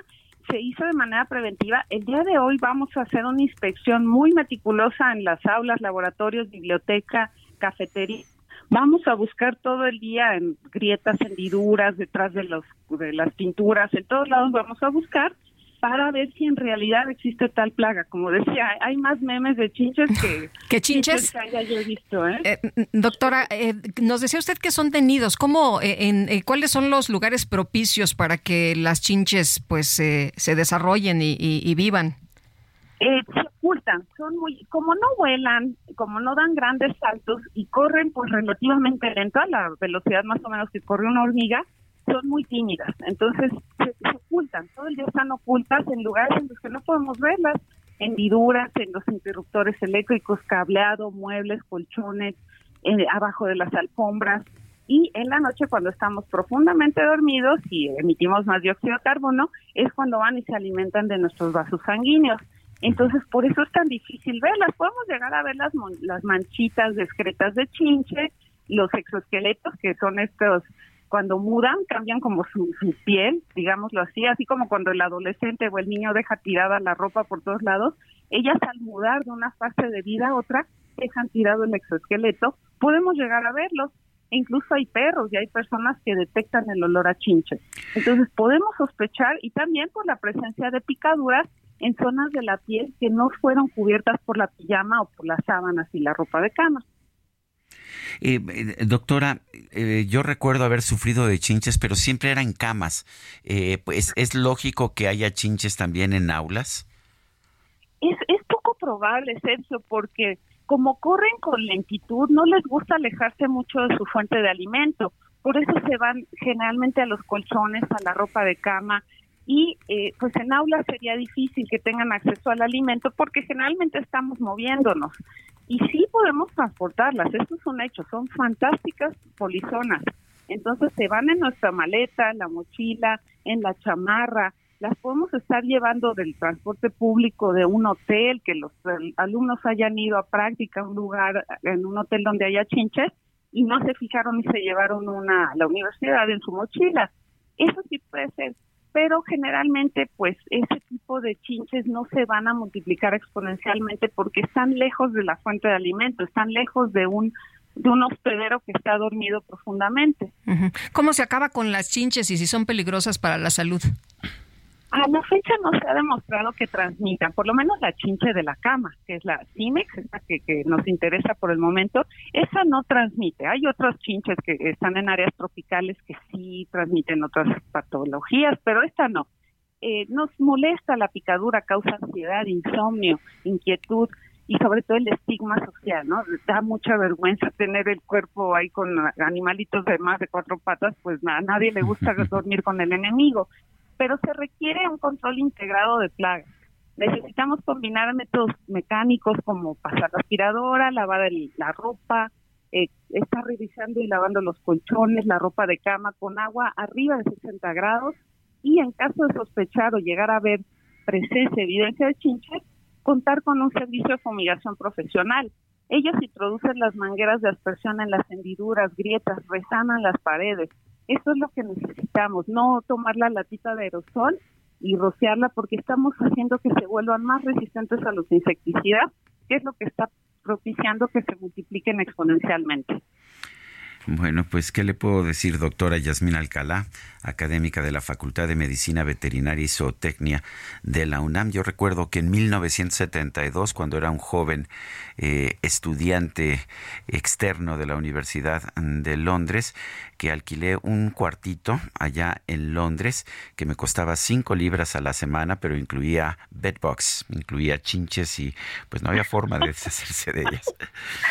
No, incluso Sergio, ahí has de haber escuchado el de Sleep Tight or Bedbugs Will Bite. O sea, Efectivamente. Los niños, exacto, los asustan y les dices, tápate muy bien o te van a, te van a picar las chinches de la cama. De hecho, el nombre en inglés bedbox es son los los ah, animalitos de cama, así es. Por eso Así es, preguntaba yo de las camas. Aquí a los niños los asustamos con el coco, en el- los anglosajones con las chinches de la cama, pero creo que ya ya nos lo van a, a pegar ahora. Pero sí, es, es una es molesto, pero afortunadamente se les puede controlar. Gracias, doctora. Doctora Yasmín Alcalá, académica de la Facultad de Medicina Veterinaria y Zootecnia de la UNAM. Gracias. Y vamos, gracias doctora, y vámonos rapidito con Mario Miranda. En menos de un minuto, mi querido Mario. Hola, ¿qué tal Lupita? Sergio, muy buenos días. Pues informarles que debido a las fuertes lluvias de anoche y al reblanecimiento de la tierra, se formó un mega socavón en la avenida de Arenal, esto en la colonia Arenal Tepepan, en la alcaldía Tlalpan. El socavón mide aproximadamente 4 metros de diámetro y 5 de profundidad. Incluso la noche de ayer un automóvil cayó al interior. Afortunadamente no hubo personas lesionadas. Al lugar se acudió personal de la alcaldía Tlalpan, quienes van a empezar a laborar para realizar la reparación de este enorme socavón, por lo que se encuentra cerrada la avenida Arenal en la alcaldía Tlalpan. Lupita. Muchas gracias, Mario.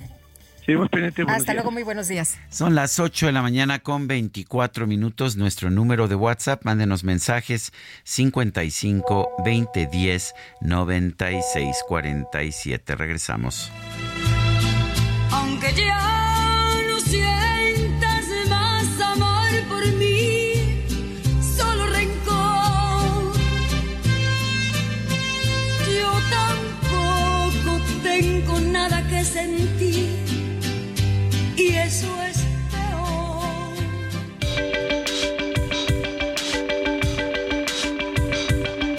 Sergio Sarmiento y Lupita Juárez quieren conocer tu opinión, tus comentarios o simplemente envía un saludo para ser más cálida esta mañana. Envía tus mensajes al WhatsApp 55 20 10 96 47.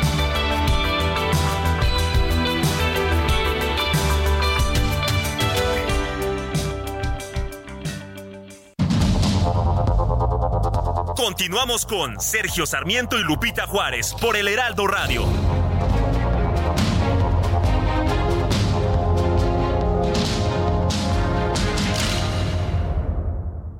Consiéntete con la maestría y calidad milimétrica de nuestros sistemas de descanso. Te mereces un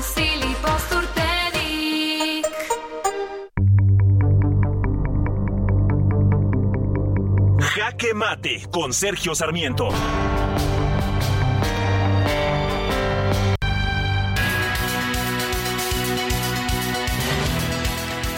La transparencia fue en buena medida una causa de la izquierda. Es cierto que la acompañó toda la sociedad, particularmente los grupos liberales, pero quienes ofrecían las mayores exigencias eran precisamente los grupos independientes de izquierda.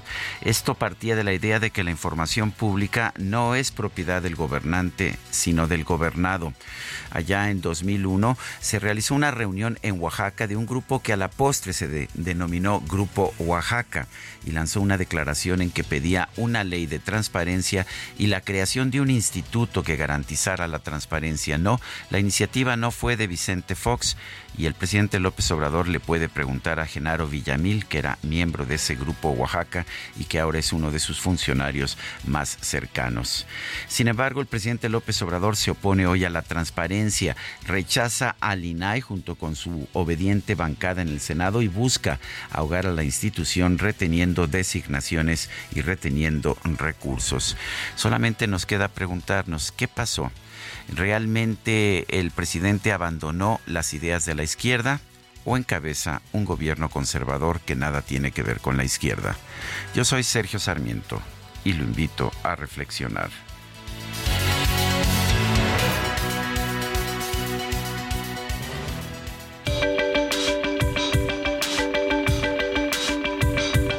Para Sergio Sarmiento, tu opinión es importante Escríbele a Twitter en arroba Sergio Sarmiento.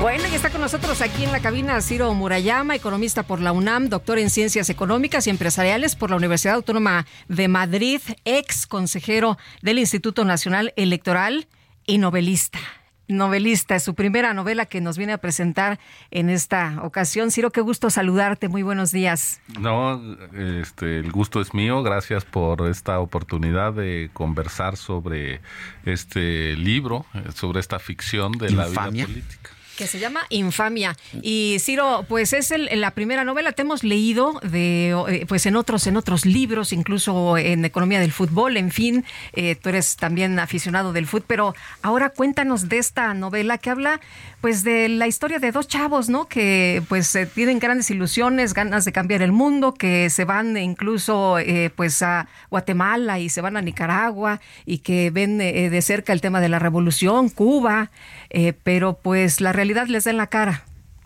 En efecto, esta es la historia de una época que creo que ha sido poco atendida desde la cultura y la reflexión que es la de los hijos del 68, ya no la generación del 68 sobre la que hay mucha literatura y cine, en fin, pero ¿qué pasó con la generación posterior que nació en el México autoritario y le tocó llegar al México democrático, incluso a ocupar puestos de poder y de gobierno.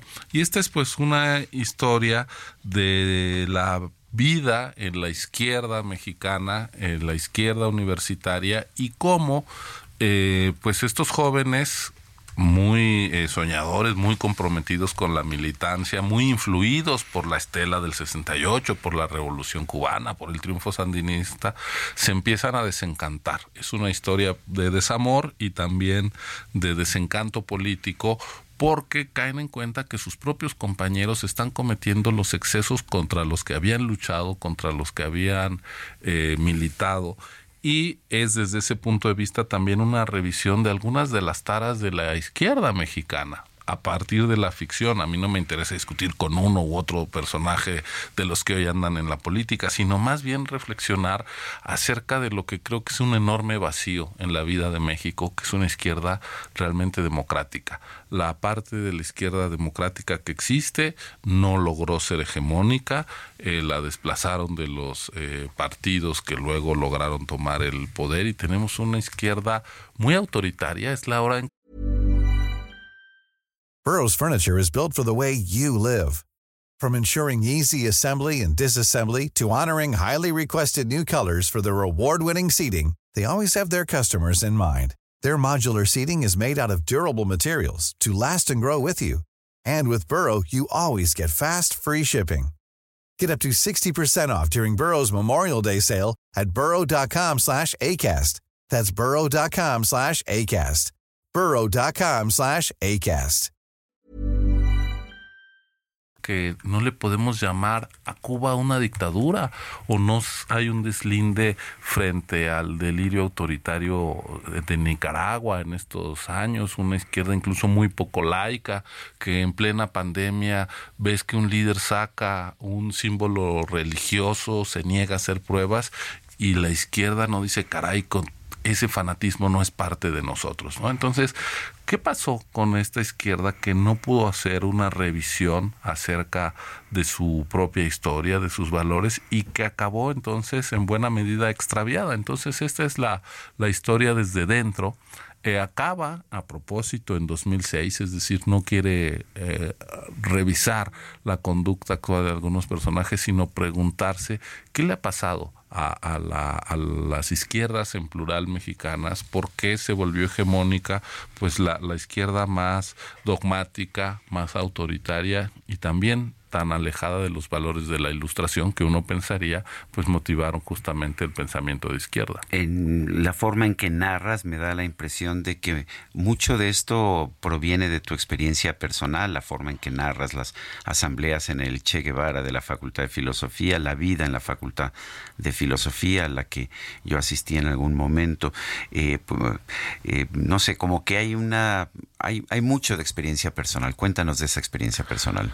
Así es, hay pues una inquietud y un conocimiento de ese ambiente. Es, eh, yo me tocó eh, pertenecer a una generación que abrió los ojos a la vida pública en México, pues eh, cuando el sismo del 85 y el rescate de las víctimas, eh, salimos a la calle a apoyar a la gente, después las jornadas del movimiento estudiantil de 86-87, a diferencia del, del 68, un movimiento estudiantil triunfante que no fue reprimido, que se sentó a dialogar en el auditorio Che Guevara con la rectoría, un auditorio que lamentablemente está secuestrado desde hace más de 20 años, era un espacio fundamental de la vida universitaria. Yo ahí pude escuchar a Mario Benedetti leer su poesía, eh, veíamos la muestra de cine, ahí fue el diálogo entre los estudiantes y las autoridades universitarias cuando el diálogo pues no era una práctica eh, política muy usual en México y está cancelado. Entonces también es una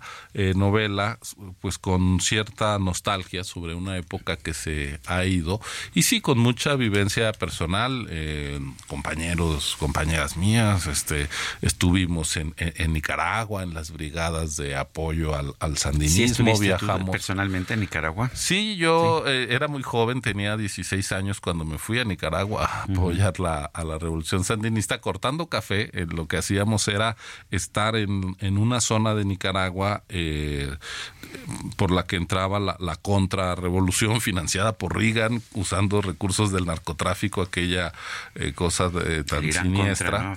Así es. Y entonces lo que hacíamos los estudiantes de distintos países, me acuerdo que había brigadas italianas, este, mexicanas, en fin, era estar ahí para de alguna manera generar cierta protección y evitar eh, la, presencia de la contra. Y por supuesto también viajamos a, a Cuba y bueno, eh, también fue necesario irse desencantando o fue natural desencantarse cuando tú llegabas a Cuba creyendo que aquello era el paraíso y te hacías amigo de jóvenes de tu edad, estudiantes que en realidad te decían, esto no es tan paraíso, esto tenemos miedo a que nos escuchen, tenemos miedo a decir lo que pensamos, somos perseguidos, todo mundo vive el día a día con temor a la represión política y dices, caray, ni siquiera en el México autoritario del que nos quejamos hemos llegado a tanto. Y entonces, pues fue, eh, a mí lo que me sorprende es que con toda esa evidencia, de todas maneras, se siga teniendo desde la izquierda hegemónica mucha condescendencia con el autoritarismo, con el dogmatismo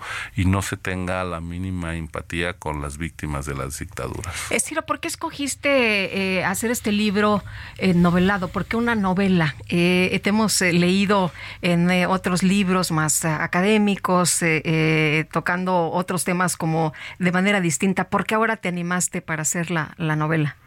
Mira, esta novela hace mucho que tenía la, la idea de, de escribirla, pues soy muy lector de literatura más que de ciencias sociales, que es mi campo de, de, trabajo, y la pandemia me dio la oportunidad de, como pues ustedes saben, yo era consejero del INE, había que estar organizando las elecciones y cuando tú tienes un cargo público hay como dos eh, palabras de orden que guían, o en mi caso, eh, tu actividad, que es la responsabilidad y por lo mismo la autocontención. Es decir, cualquier cosa que digas, que hagas, puede ir en demérito no solo de ti, sino de la institución para la que trabajas y de las elecciones creíbles que tienes que organizar.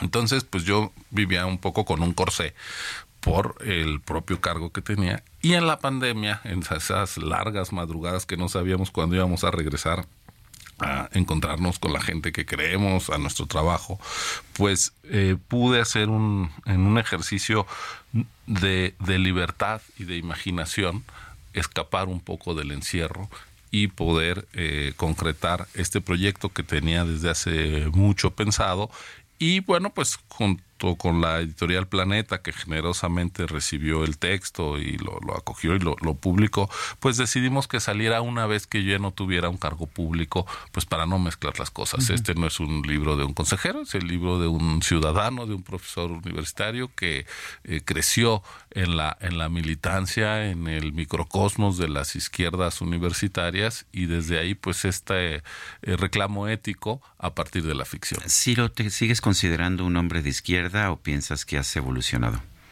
No, yo creo que yo, yo me identifico con la izquierda, creo que la reivindicación de la igualdad, de la equidad en una sociedad tan rota y tan eh, dispar como la mexicana es necesaria, pero también creo que hace falta una izquierda que esté comprometida con las libertades, con las libertades propias y de los demás, una izquierda que aprenda a dialogar y a coexistir con otras fuerzas políticas, una izquierda no dogmática, no autoritaria, y pues a mí me duele mucho que la izquierda que contribuyó a la democracia de México y que es beneficiaria directa porque pudo llegar al poder, pues sea tan desleal con el arreglo democrático. Eso eh, creo que es una eh, deslealtad histórica de, de, la izquierda hegemónica hacia la democracia en México. Muy bien, pues Ciro Murayama, gracias por invitarnos a leer tu novela Infamia. Muchísimas gracias. Gracias a ustedes por tenerme aquí. Buen día. Buenos días. Y son las 8 con 43 minutos. Hoy es el día, un día especial para los químicos, porque se ha dado a conocer el Premio Nobel de Química. Y vamos con el Químico Guerra. El Químico Guerra. Con Sergio Sarmiento y Lupita Juárez.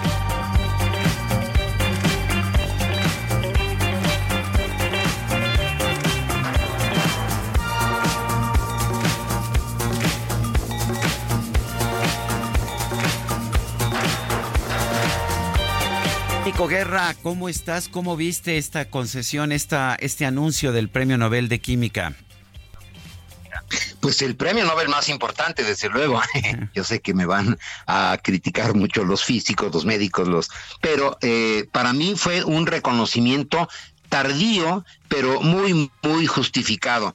Déjame decirte, eh, Sergio, y a ti, Lupita, que eh, están recibiendo el premio Nobel por investigación que hicieron hace 30 años, ¿eh? para que nos demos cuenta que esto del Nobel no es una cuestión así de que tuve una ocurrencia y de repente fue muy interesante, importante y me dieron el Nobel, no, es una, un, premio Nobel desde el punto de vista de la química largamente esperado. Ellos eh, prácticamente podríamos resumir su investigación en haber eh, encontrado e identificado y demostrado la existencia de puntos cuánticos. ¿Qué son los puntos cuánticos? Partículas tan pequeñas que sus propiedades no están determinadas por la física newtoniana, sino por fenómenos cuánticos. Y pues esto está en tono con los premios de física de ayer y con lo que les he estado comentando ya durante algún tiempo, esto de la física cuántica, de la mecánica cuántica que nos suena tan extraño, está dentro de nuestras vidas ya y lo va a estar todavía más, Sergio Lupita.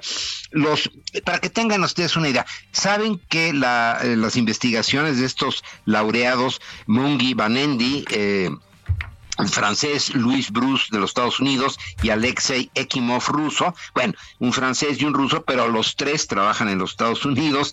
Banendi en el MIT, eh, Luis Bruce en la Universidad de Columbia y Alexei Ekimov en Nanocrystals Technology de Nueva York. Pero eh, ustedes ahorita frente a sí están usando cosas que ellos investigaron y por los cuales les acaban de dar el premio Nobel. Por ejemplo, Sergio, tú y Lupita, ustedes tienen eh, frente a ustedes el monitor de su lab, ¿de acuerdo? Así es. Bueno, pues ese monitor está usando puntos cuánticos. Fíjense, para que nos demos cuenta de la importancia que esto tiene esto debe tener como 8 o 10 años. ¿Se acuerdan que hubo un brinco importante en la calidad de las eh, pantallas planas? Que de repente, bueno, estas de ultra alta definición, que se, bueno, que hoy en día ya son bastante comunes, pero ¿se acuerdan cuando salieron y decíamos, wow, qué definición, ¿no? En los colores, qué nitidez. Esto que, tendrá como 10 años, ¿no? Que, que surgió, que dijimos, wow, cómo aumentó la calidad, digamos, de las pantallas planas bueno, son puntos cuánticos, pero esto va más allá. Tiene que ver también con la capacidad que tenemos hoy en día de hacer cirugía en tumores del tejido tumoral y detectar la presencia de células cancerosas debido a la luminiscencia de eh, una cantidad muy pequeña de eh, células cancerosas. O sea, hoy en día ya estamos en capacidad de encontrar células cancerosas en pequeña cantidad antes de que se eh, aloquen completamente, ¿no? Las lámparas LED, por ejemplo. Lo fascinante de estas partículas, estos puntos cuánticos, Sergio Lupita, es que su color depende de su tamaño. Otra vez cosas que a lo mejor no entendemos con nuestra mente puramente humana, ¿no? Por ejemplo, si tenemos algo color rojo, pues lo podemos hacer grande o chiquito, como queramos. En los puntos cuánticos, el tamaño, el tamaño de la partícula la hace cambiar de color.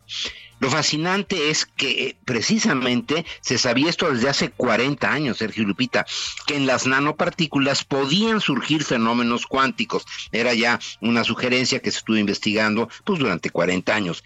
Pocos creían que ese conocimiento podría ponerse en práctica, hasta que fue en 1982. Fíjense cuándo se inicia esta investigación que hoy les dan el premio Nobel. En 1982, Ekimov logró esto en un vidrio coloreado, o sea, demostrar que podía cambiar el color de un vidrio conforme al tamaño de las partículas, no a su estructura en sí que eh, refleja la luz, ¿no? El color procedía de nanopartículas de cloruro de cobre. En ese entonces, hoy en día ya hay muchas más opciones. Unos años más tarde, Bruce fue el primer científico del mundo en demostrar efectos cuánticos dependientes del tamaño de partículas que flotan libremente en un fluido hay que recordar que el vidrio, ¿verdad? Es un fluido, le decimos cristal, ¿no? Pero en realidad sabían ustedes que el vidrio es un fluido, un fluido que se mueve muy, muy lentamente, tanto así que pueden pasar siglos sin que nos demos eh, cuenta, pero en un fluido. Y fue en 1993 cuando se revolucionó la producción química de puntos eh, cuánticos. O sea, esto que hoy se premia, Sergio Lupita, es una investigación que lleva décadas y décadas ya dándonos resultados positivos para nuestra vida y yo creo que muy merecido este premio Nobel de Química a Mongi Banendi, a Luis Bruce y Alexei Ekimov, que nos trajeron estos puntos cuánticos que han cambiado nuestra vida. Sergio Lupita. Y, todos los Nobel de esta semana, los Nobel científicos, el de medicina, el de física y el de química, todos han tenido que ver con el microuniverso interesante. Exactamente, porque estamos penetrando la estructura íntima, más íntima de la materia y explicarnos, entender cómo es que funciona realmente la creación, el universo. Muy bien, gracias Químico Guerra y pues felicidades en tu día de alguna manera, ¿no? No porque seas, porque sea el día de San Francisco, sino porque pues es el día en que se festeja a los químicos con esta, este otorgamiento del Premio Nobel de Química. El premio Nobel más importante, desde luego, no lo verás, Sergio. Muy bien, un fuerte abrazo. Buenos días. bueno, y vámonos ahora con Misael Zavala. Misael, adelante. Muy buenos días, Lupita. Buenos días, Sergio. Efectivamente, pues hoy el, voto de Morena y aliados en el Pleno del Senado sirvió que definiría una magistrada para la sala regional especializada del Tribunal Electoral del Poder Judicial de la Federación en una votación por cédula. Ninguna de las tres propuestas, es decir, Nancy Correa, Araceli Yail Cruz, María y María Cecilia Guevara alcanzaron la mayoría calificada, es decir, dos terceras partes del Senado, para ser electas como magistradas de la sala regional especializada. En tribuna, el vocero de Morena en el Senado, César Cravioto, argumentó que su bancada votó en contra debido a que las tres propuestas fueron una cuota que obtuvo el magistrado de la sala superior del Tribunal Electoral Federal, Felipe de la, de la Mata Pizaña, por lo que no aceptaron los perfiles señaló que estos tres perfiles son afines a la ponencia de Felipe de la Mata Pizaña, además de que esa cuota se le dio a ese magistrado por votar en la sala superior contra Morena y también contra Claudia Sheinbaum Pardo en algunos temas.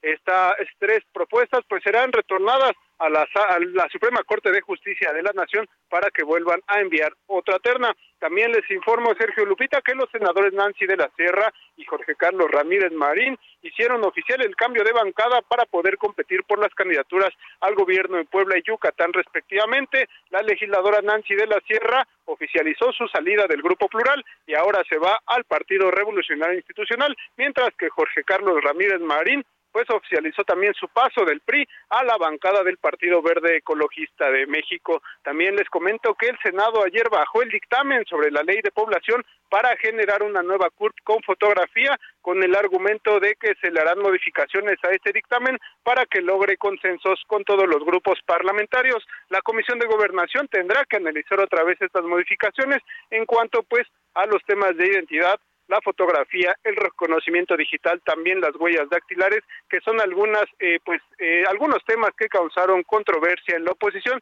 y ahora será hasta la próxima semana cuando el Senado de la República esté tratando este tema en el Pleno de la Cámara Alta. Sergio Lupita, hasta aquí la información. Misael, muchas gracias. Buenos días.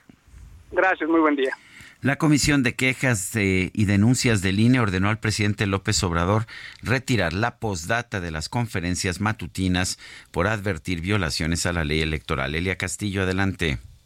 Muy buenos días, Sergio Lupita. Los saludo con mucho gusto a ustedes y al auditorio. Así es la Comisión de Quejas y Denuncias del Instituto Nacional Electoral. Ordenó al presidente Andrés Manuel López Obrador retirar la postdata de todas las conferencias matutinas transmitidas a partir del 25 de septiembre a la fecha por advertir violaciones a la ley electoral.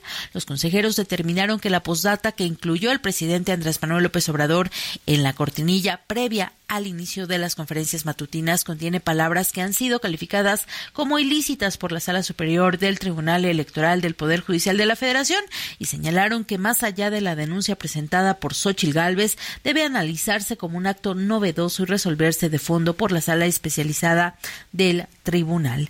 La denuncia fue presentada por Xochil Gálvez por las mañaneras del 25, 26 y 27 de septiembre, en donde en respuesta a los mandatos del INE, la Presidencia de la República incluyó la cortinilla. Sin embargo, agregó esta postdata que no fue ordenada por el Instituto Nacional Electoral y que los consejeros advirtieron puede influir en el ánimo de la gente con respecto a su preferencia electoral en pues pleno proceso electoral 2023-2024. Este es el reporte que les tengo. Muy buen día. Buen día, Elia Castillo. Muchas gracias. Y Lupita, ya hubo respuesta, ¿no? Sí, el presidente ya en la mañanera pues se quejó, pero vamos a escuchar. Adelante. Este, no se enojen viendo este programa, participando en este diálogo circular. Mejor que vean a Ciro o a López Dóriga o a Carmen Aristegui o a Loré de Mola a Sergio Sarmiento. Eso está más, o que lean el Reforma, este, va más acorde, ¿no? Con el pensamiento reaccionario. Oye, pues al presidente no le gusta que le corrijan la plana, ¿no? Y bueno, pues ahí está, eh, como siempre, reaccionando en vez de acatar las resoluciones. Son las 8.54, vamos a una pausa. siempre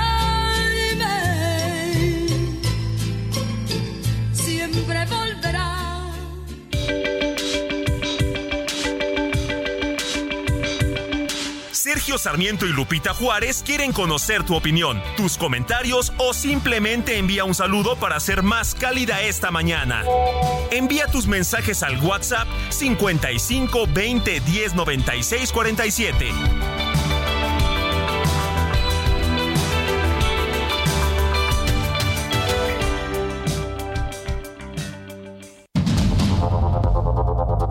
Continuamos con Sergio Sarmiento y Lupita Juárez por el Heraldo Radio.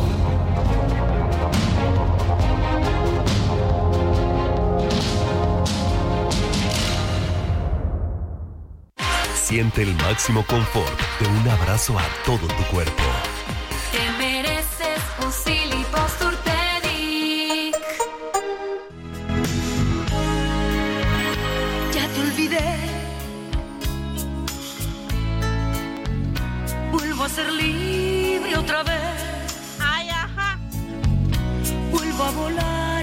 Mi vida que es tan lejos y prohibida para ti.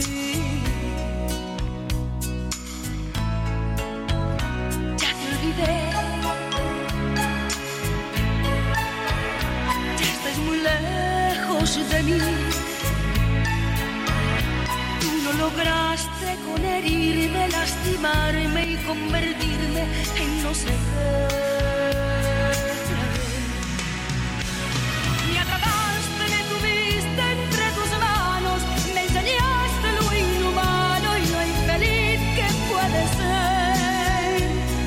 Fingiste exactamente. Estamos escuchando a Rocío Durcal en la fecha de aniversario de su nacimiento. Esto se llama Ya te olvidé. Me dijiste que jamás podría olvidarte, que después iría Bueno, y vámonos, vámonos a los mensajes. Hola Sergio Lupita, les paso el comentario siguiente. A estas alturas, hablar de izquierda o de derecha me parece un insulto a la inteligencia. Hay que estar a favor de las ideas, no de las ideologías, ya que estas han sido superadas y solo fanatizan y dividen a la sociedad. Agradecería mucho su punto de vista. Saludos a GR. Dice otra persona, muy buen día, no me pierdo su programa por la mañana, interesante. Interesante sería un trabajo periodístico sobre el siguiente tema. El 911 nunca contestó, fue lo que dijo su invitada el día de hoy al respecto de la tragedia en Tamaulipas. Sí, el 911 nunca contestó. Qué, qué tragedia, ¿no? Sí, y lo que nos dijo es que afortunadamente en la gasolinera donde ella trabaja había un, eh, elementos de la policía que fueron los que eh, dieron eh, la voz de alerta. Vamos a un resumen de la información cuando son las 9 de la mañana con dos minutos. Desde Palacio Nacional, el presidente López Obrador señaló que sí va a acatar la orden de la Comisión de Quejas del INE de eliminar el mensaje de postdata al comienzo de sus conferencias de prensa matutinas. Sí, no, pues yo, yo lo expreso aquí, va, va incluido. Nada más la única cosa es que si son reaccionarios y clasistas y racistas y están en favor de la corrupción, que este, no se enojen viendo este programa, participando en este diálogo circular. Mejor que vean a Ciro o a López Dóriga o a Carmen Aristegui o a Loré de Mola o a Sergio Sarmiento. Eso, eso va más acorde ¿no? con el pensamiento reaccionario. Bueno, y la titular de la Secretaría de Gobernación, Luisa María Alcalde, aseguró que el acuerdo alcanzado con el sindicato de Notimex para la extinción de la agencia demuestra que el diálogo es la mejor forma de solucionar cualquier conflicto o adversidad. La UNAM informó que tras las inspecciones que se llevaron a cabo o que llevaron a cabo sus especialistas no se encontraron pruebas de la presencia de chinches en sus instalaciones. Afirmó que es muy poco probable que esos insectos se alojen en las aulas. En el marco del juicio civil en su contra por presunto fraude, el expresidente de los Estados Unidos, Donald Trump, aseguró que la fiscal general de Nueva York, eh, Leticia James, es muy corrupta y extremadamente incompetente. Suena, suena, ¿verdad? Ay, se parece. La Oficina de Control de Activos Extranjeros de la Unión Americana sancionó a más de 20 personas y empresas con sede en China por estar involucradas en la proliferación internacional de las drogas. Un grupo de exalumnos de colegios dirigido por la Compañía de Jesús en Bolivia presentó una denuncia penal por omisiones de los representantes de la orden ante las múltiples denuncias de abusos sexuales cometidos por sacerdotes en la década de 1970. Yo soy la mera mera, la que manda en la fiesta, quien dirige la orquesta y ordenó lo que hay que hacer. El sheriff del condado de Cameron, allá en el estado de Texas, informó sobre un inusual incidente en las instalaciones de SpaceX en el área de Brownsville. Explicó que la policía acudió para atender una denuncia por intrusión, ya que una mujer identificada como Sue Young Bodrow, de 41 años, logró ingresar a uno de los edificios principales afirmando ser la esposa de Elon Musk el dueño de la empresa, tras comprobar que no tenía ninguna relación con SpaceX Industries, se emitió una advertencia para que Boudreau se mantenga alejada de la compañía. ¡Y échale, mijo!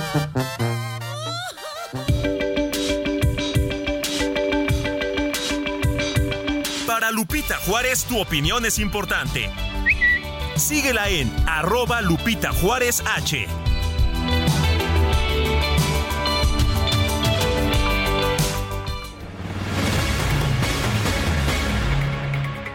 Y Moni Reyes está con nosotros ya en la cabina. Moni, ¿cómo estás? Muy buenos días. Muy buenos días, Lupita, Sergio, amigos del Heraldo Radio. Qué gusto saludarlos. Hoy 4 de octubre. Bueno, pues yo les vengo a platicar. Ustedes saben que con un crédito personal Citibanamex puedes remodelar tu casa, resolver algún imprevisto o simplemente usar ese efectivo en lo que tú quieras. Si ya recibiste la invitación, ¿sabes qué? Aprovechala y solicita tu crédito en minutos desde la app Citibanamex Móvil, Bancanet o también en una sucursal la más cercana que te quede. Además, por promoción, no pagas comisión por apertura, así es que elige el plazo que más te convenga con la tasa de interés anual fija preferencial. Todo esto y más, ¿quién te lo da? Solo Banamex. Bueno, Citibanamex. Requisitos CICAT en citibanamex.com. Regreso con ustedes. Gracias. Igualmente, Moni. Buenos días. Gracias, Mónica. Son las nueve de la mañana con siete minutos y ya la veo venir. Es la micro deportiva.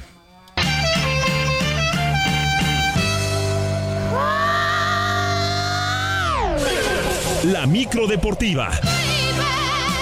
Piensa en tu nena, en tu ex.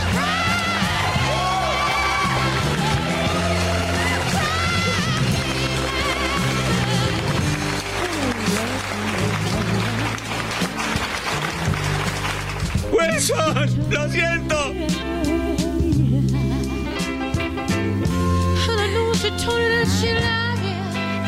Qué bueno que, que alguien se acordó de Janis Joplin. Gracias, mi queridísimo Julio Romero. Ah, ¿cómo estás, mi querido Sergio Lupita? Bueno, en realidad se acordó a la producción.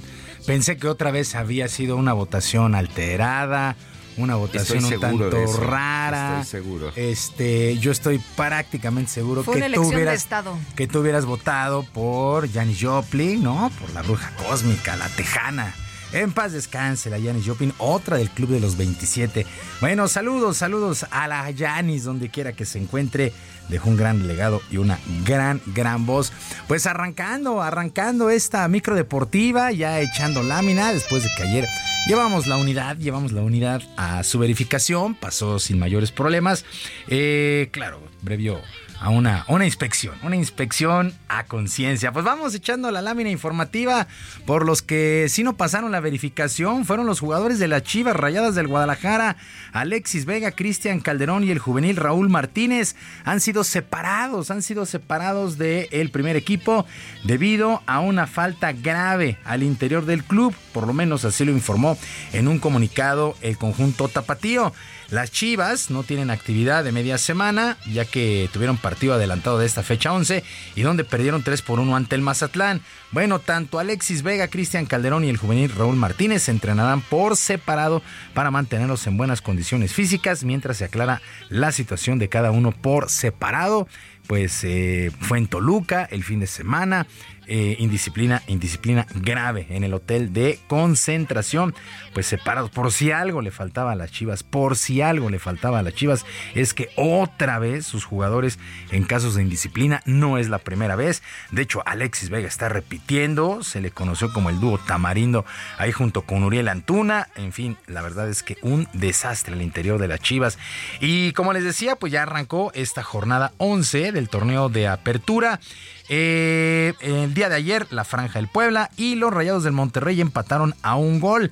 El equipo de Monterrey llega a 14 puntos, mientras que la Franja del Puebla eh, a 9 unidades está en el sitio 16. Más bien, Monterrey está con 14 puntos en el décimo sitio. Mientras que aquí en la cancha del Estadio Azteca, en un partido pasado por agua, América se adaptó mejor a las condiciones del terreno y goleó 4 por 0 al Pachuca. A pesar del buen paso del equipo, el técnico del conjunto de Coapa, André Jardiné, tiene una preocupación de cara a la recta final de la campaña regular. La- una de las metas del equipo es ser la mejor defensiva del torneo y esto es un trabajo defensivo de- del equipo, de todos. Eh, bien, pero cuando hay espacios, cuando encontramos buenas circunstancias, la partida te permite, bien, que, que busquemos siempre ser lo más ofensivo posibles, pero siempre buscando este, esta fortaleza defensiva, esta consistencia que para mí marca a los equipos que, que conquistan títulos.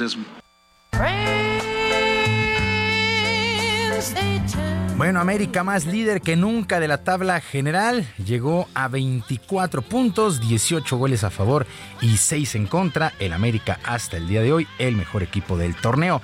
La actividad de esta jornada continúa el día de hoy a las 7 de la noche. Dos duelos, Necaxa contra Cruz Azul y Pumas ante los Gallos Blancos del Querétaro. A las 9 de la noche, Tigres contra Toluca. Y a las 21 horas con 10 minutos, el Santos Laguna contra los Cholos de Tijuana. Quedan pendientes para el próximo 24 de este mes, el León contra Atlas y Juárez contra San Luis. Es eh, el fútbol nacional. Mientras que también se puso en marcha la fecha 2 en la fase de grupos en la Champions League. Y el día de ayer destacaron el triunfo del Galatasaray 3 por 2 sobre el Manchester United. El equipo del PSB empatados con Sevilla. Irving el Chucky Lozano entró de cambio pues ya en los últimos minutos de este encuentro y vio cartón amarillo para su nuevo equipo el PSV. El Napoli cayó 3 por 2 ante el Real Madrid. Carlo Ancelotti, técnico del conjunto español, calificó de justo el resultado, aunque reconoció que han batallado de más para lograrlo que hemos manejado muy bien el balón, hemos jugado muy bien entre líneas, hemos creado oportunidades, nos hemos adelantado. Eh, después creo que la dinámica del partido ha cambiado después del penalti, donde Napoli ha intentado de, meternos más presión. Eh, eh, hemos sufrido 10-15 minutos, y después hemos retomado el control y marcado al final.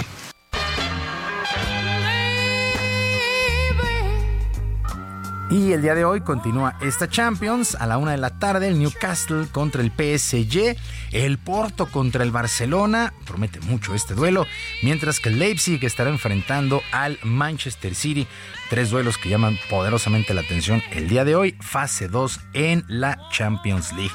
Y en otras cosas, se pusieron en marcha los playoffs en el béisbol de las grandes ligas con las series de comodines y el día de ayer en la Liga Americana los Rangers de Texas sorprendieron cuatro carreras por cero a las mantarrayas de Tampa Bay, mientras que los mellizos de Minnesota vencieron tres carreras por una a los azulejos de Toronto. En la Liga Nacional, los Diamondbacks de Arizona, 6 a 3 sobre los cerveceros de Milwaukee y los Phillies de Filadelfia vencieron 4 por una a los Marlins de Miami en esta nueva modalidad que tiene eh, las grandes ligas. En sus playoffs se clasificó el mejor, el peor de la división, de peor eh, ganador de su división contra los otros dos comodines. Son a ganar dos de tres juegos, todos en una misma sede, en este caso Tampa Bay, Minnesota, Milwaukee y Filadelfia. Así es que arrancaron los playoffs. Por cierto, el día de ayer, qué escena se vio con eh, la mamá de Randy Arozarena, este cubano naturalizado mexicano. Por primera vez lo vio jugar en un estadio de grandes ligas, lanzó la primera bola. Ellos que salieron pues eh, eh, en balsa de Cuba y llegaron a Isla Mujeres aquí en nuestro país. Una, una, una escena muy, muy emotiva. La visita de la mamá de Randy Arozarena, aunque bueno, pues no pudieron ganar el juego. Y como es una costumbre, pues parte de los mejores jugadores estarán presentes en el Abierto Mexicano de Tenis del 26 de febrero al 2 de marzo en el puerto de Acapulco. En esta ocasión, 10 de las mejores 20 raquetas han confirmado de momento su presencia, como el danés Holger Ron, número 4, el griego Stefano Tsitsipas, Casper Ruth, el noruego, el alemán Alexander Zverev, el eh, Francis Tiafoe de los Estados Unidos, entre otros. Pero ¿qué pasa? ¿Qué pasa con Novak Djokovic? ¿Qué pasa con Novak Djokovic? Eso nos lo platica el director del evento, Álvaro Faria. Eh, ha habido conversaciones, ¿no? Hemos tenido buenas conversaciones con él. Eh, queremos que venga, queremos que venga en algún momento al torneo a, acompañarnos. Es también un jugador que, ha manifestado su interés en participar en, América en más torneos. Eh, de pronto este es una este año pues eh, es, un año complicado para él. Está teniendo algunos cambios en su equipo y pues digamos que tiene claro que queremos que venga. Bueno, de momento no, no ha confirmado Novak Djokovic, pero pues estos que ha anunciado, la verdad es que llama muchísimo la atención. Eh, Ron, Alexander Zverev, Francis Tiafoe, Estefano Tsitsipas, la verdad es que otra vez, otra vez el abierto mexicano se confirma como el mejor de Latinoamérica, sin lugar a dudas hay que estar, ¿no? Hay que, hay que apurarse del 26, hay que ir del 26 de febrero al 2 de marzo del próximo año. Sergio Lupita, amigos del auditorio, la información deportiva. Les recuerdo nuestras vías de comunicación en ex Twitter. En ex Twitter estoy en arroba jromerohb, arroba jromerohb, además de nuestro muy querido Barrio Deportivo, Barrio Deportivo en el YouTube de lunes a viernes a las 7 de la noche. Que tengan todos un extraordinario miércoles. Muchas gracias, mi querido Julio. Buenos días. Buenos días. Y vámonos con más información. El presidente de la Junta de Coordinación Política de la Cámara de Diputados, Jorge Romero, informó que se va a retrasar la discusión de la reforma que propone reducir la jornada laboral, esto con el propósito de organizar un proceso parlamentario abierto. Y Jorge Almaquio nos tienes todos los detalles. Te escuchamos. Gracias, Sergio Lupita. Amigos, la Junta de Coordinación Política de la Cámara de Diputados determinó crear una comisión especial de trabajo para avanzar en la reforma constitucional al artículo 123 que propone reducir la jornada laboral de 48 a 40 horas semanales. Jorge Romero, presidente de la JUCOPO, indicó que todos los coordinadores parlamentarios están de acuerdo con la propuesta, pero coinciden en que se debe analizar desde todas las ópticas para conocer el impacto que tendrá en diversas áreas como la económica. Ahora, nosotros también queremos cuidar todos los detalles. Esta es una reforma que tendría muchísimas implicaciones que todavía no se han previsto en esta iniciativa. Como un solo ejemplo sería precisamente su impacto presupuestal para saber literalmente de qué estamos hablando. La reunión entre los coordinadores de los siete partidos en San Lázaro, Romero Herrera apuntó que todos están de acuerdo con impulsar las mejores condiciones para los trabajadores de nuestro país, aunque dijo se debe descartar una cuestión populista en términos electorales. Hay personas literalmente con una papelería o con una tiendita que contratan a una persona. Ese ya es un empleador. Ese no es un accionista dueño de una transnacional. Y también por ese empleador al que quizá pagar una persona le cuesta muchísimo trabajo, también es una persona que tenemos que explorar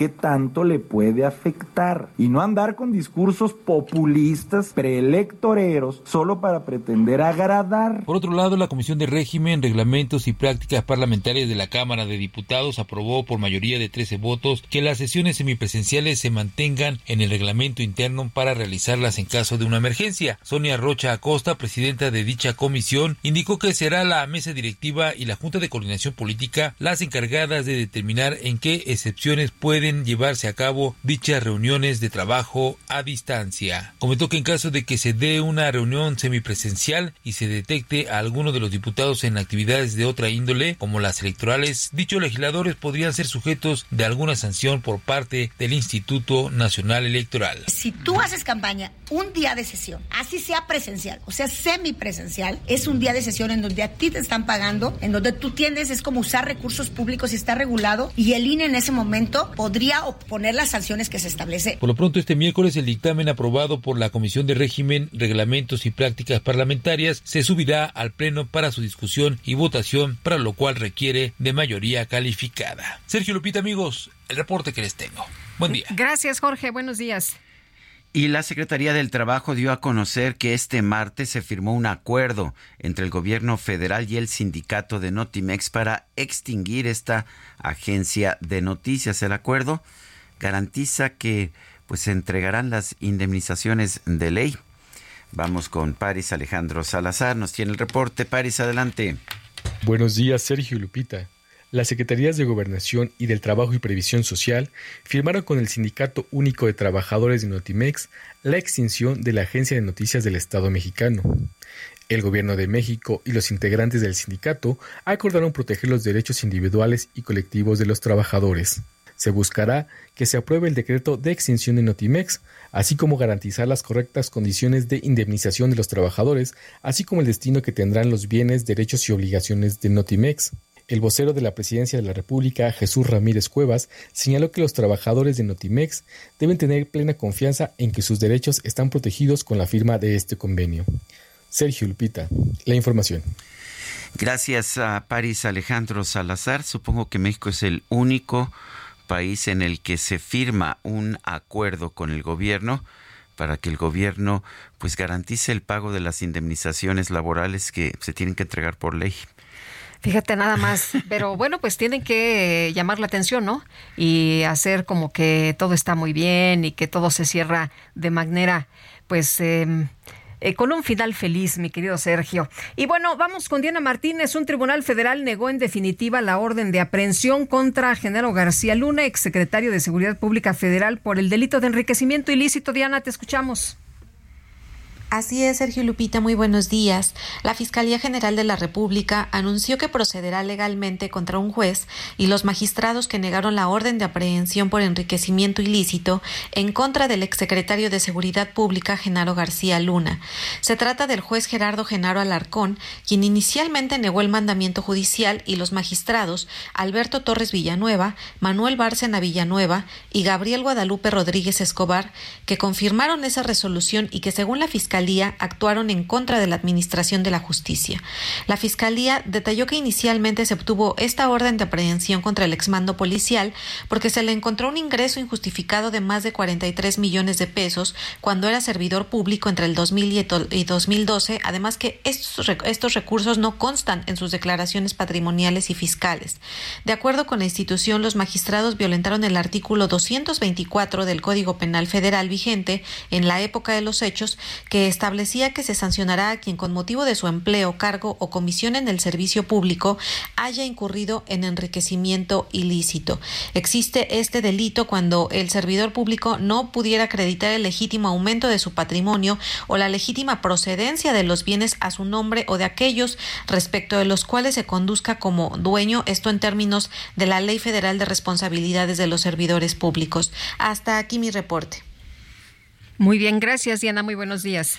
Y también en temas de justicia, fíjese usted que un tribunal federal eh, tomó la decisión de trasladar el proceso en contra del exfiscal del estado de Veracruz, de Veracruz, Jorge Winkler, por el delito de desaparición forzada y secuestro, y enviar el caso a un juez del Estado de México pero pues en lugar de acatar esta sentencia, la Fiscalía de Veracruz trasladó al imputado al penal del altiplano, de, del penal del altiplano al de Pacho Viejo en Veracruz. Con esto aparentemente se busca evitar que se traslade, se traslade el Estado de México al imputado. El segundo tribunal colegiado penal de Boca del Río concedió un amparo por unanimidad a Jorge Winkler, en el que ordena a un juez de control del décimo primer distrito judicial con sede en Pacho Viejo que se declare incompetente para instruir su proceso.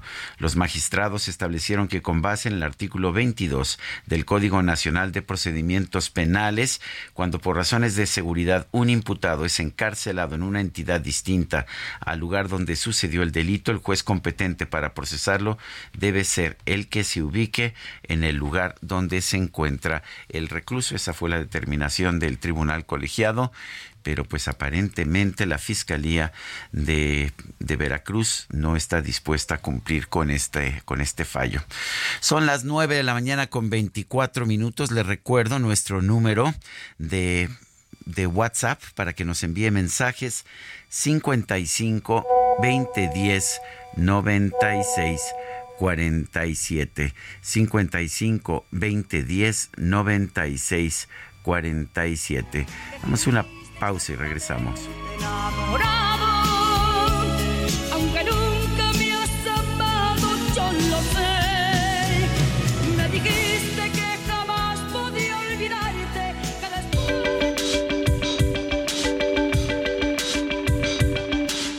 Sergio Sarmiento y Lupita Juárez quieren conocer tu opinión, tus comentarios o simplemente envía un saludo para ser más cálida esta mañana.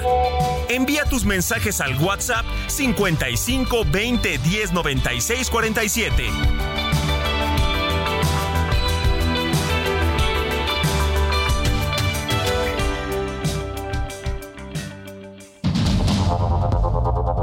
Continuamos con Sergio Sarmiento y Lupita Juárez por el Heraldo Radio.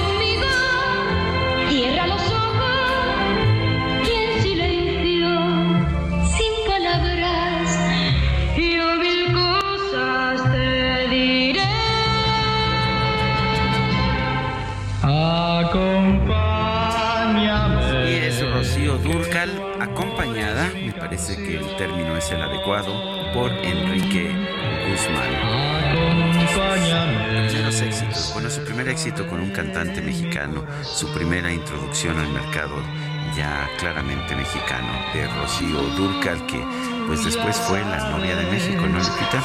Oye, y qué vozarrones de los dos. A mí esta me fascina, me gusta mucho. no te olvidaré. Acompáñame. Son las 9 con 32 minutos. acompáñame. Te acompaño, fíjate que no es... que decía el cable que puse a mi padre?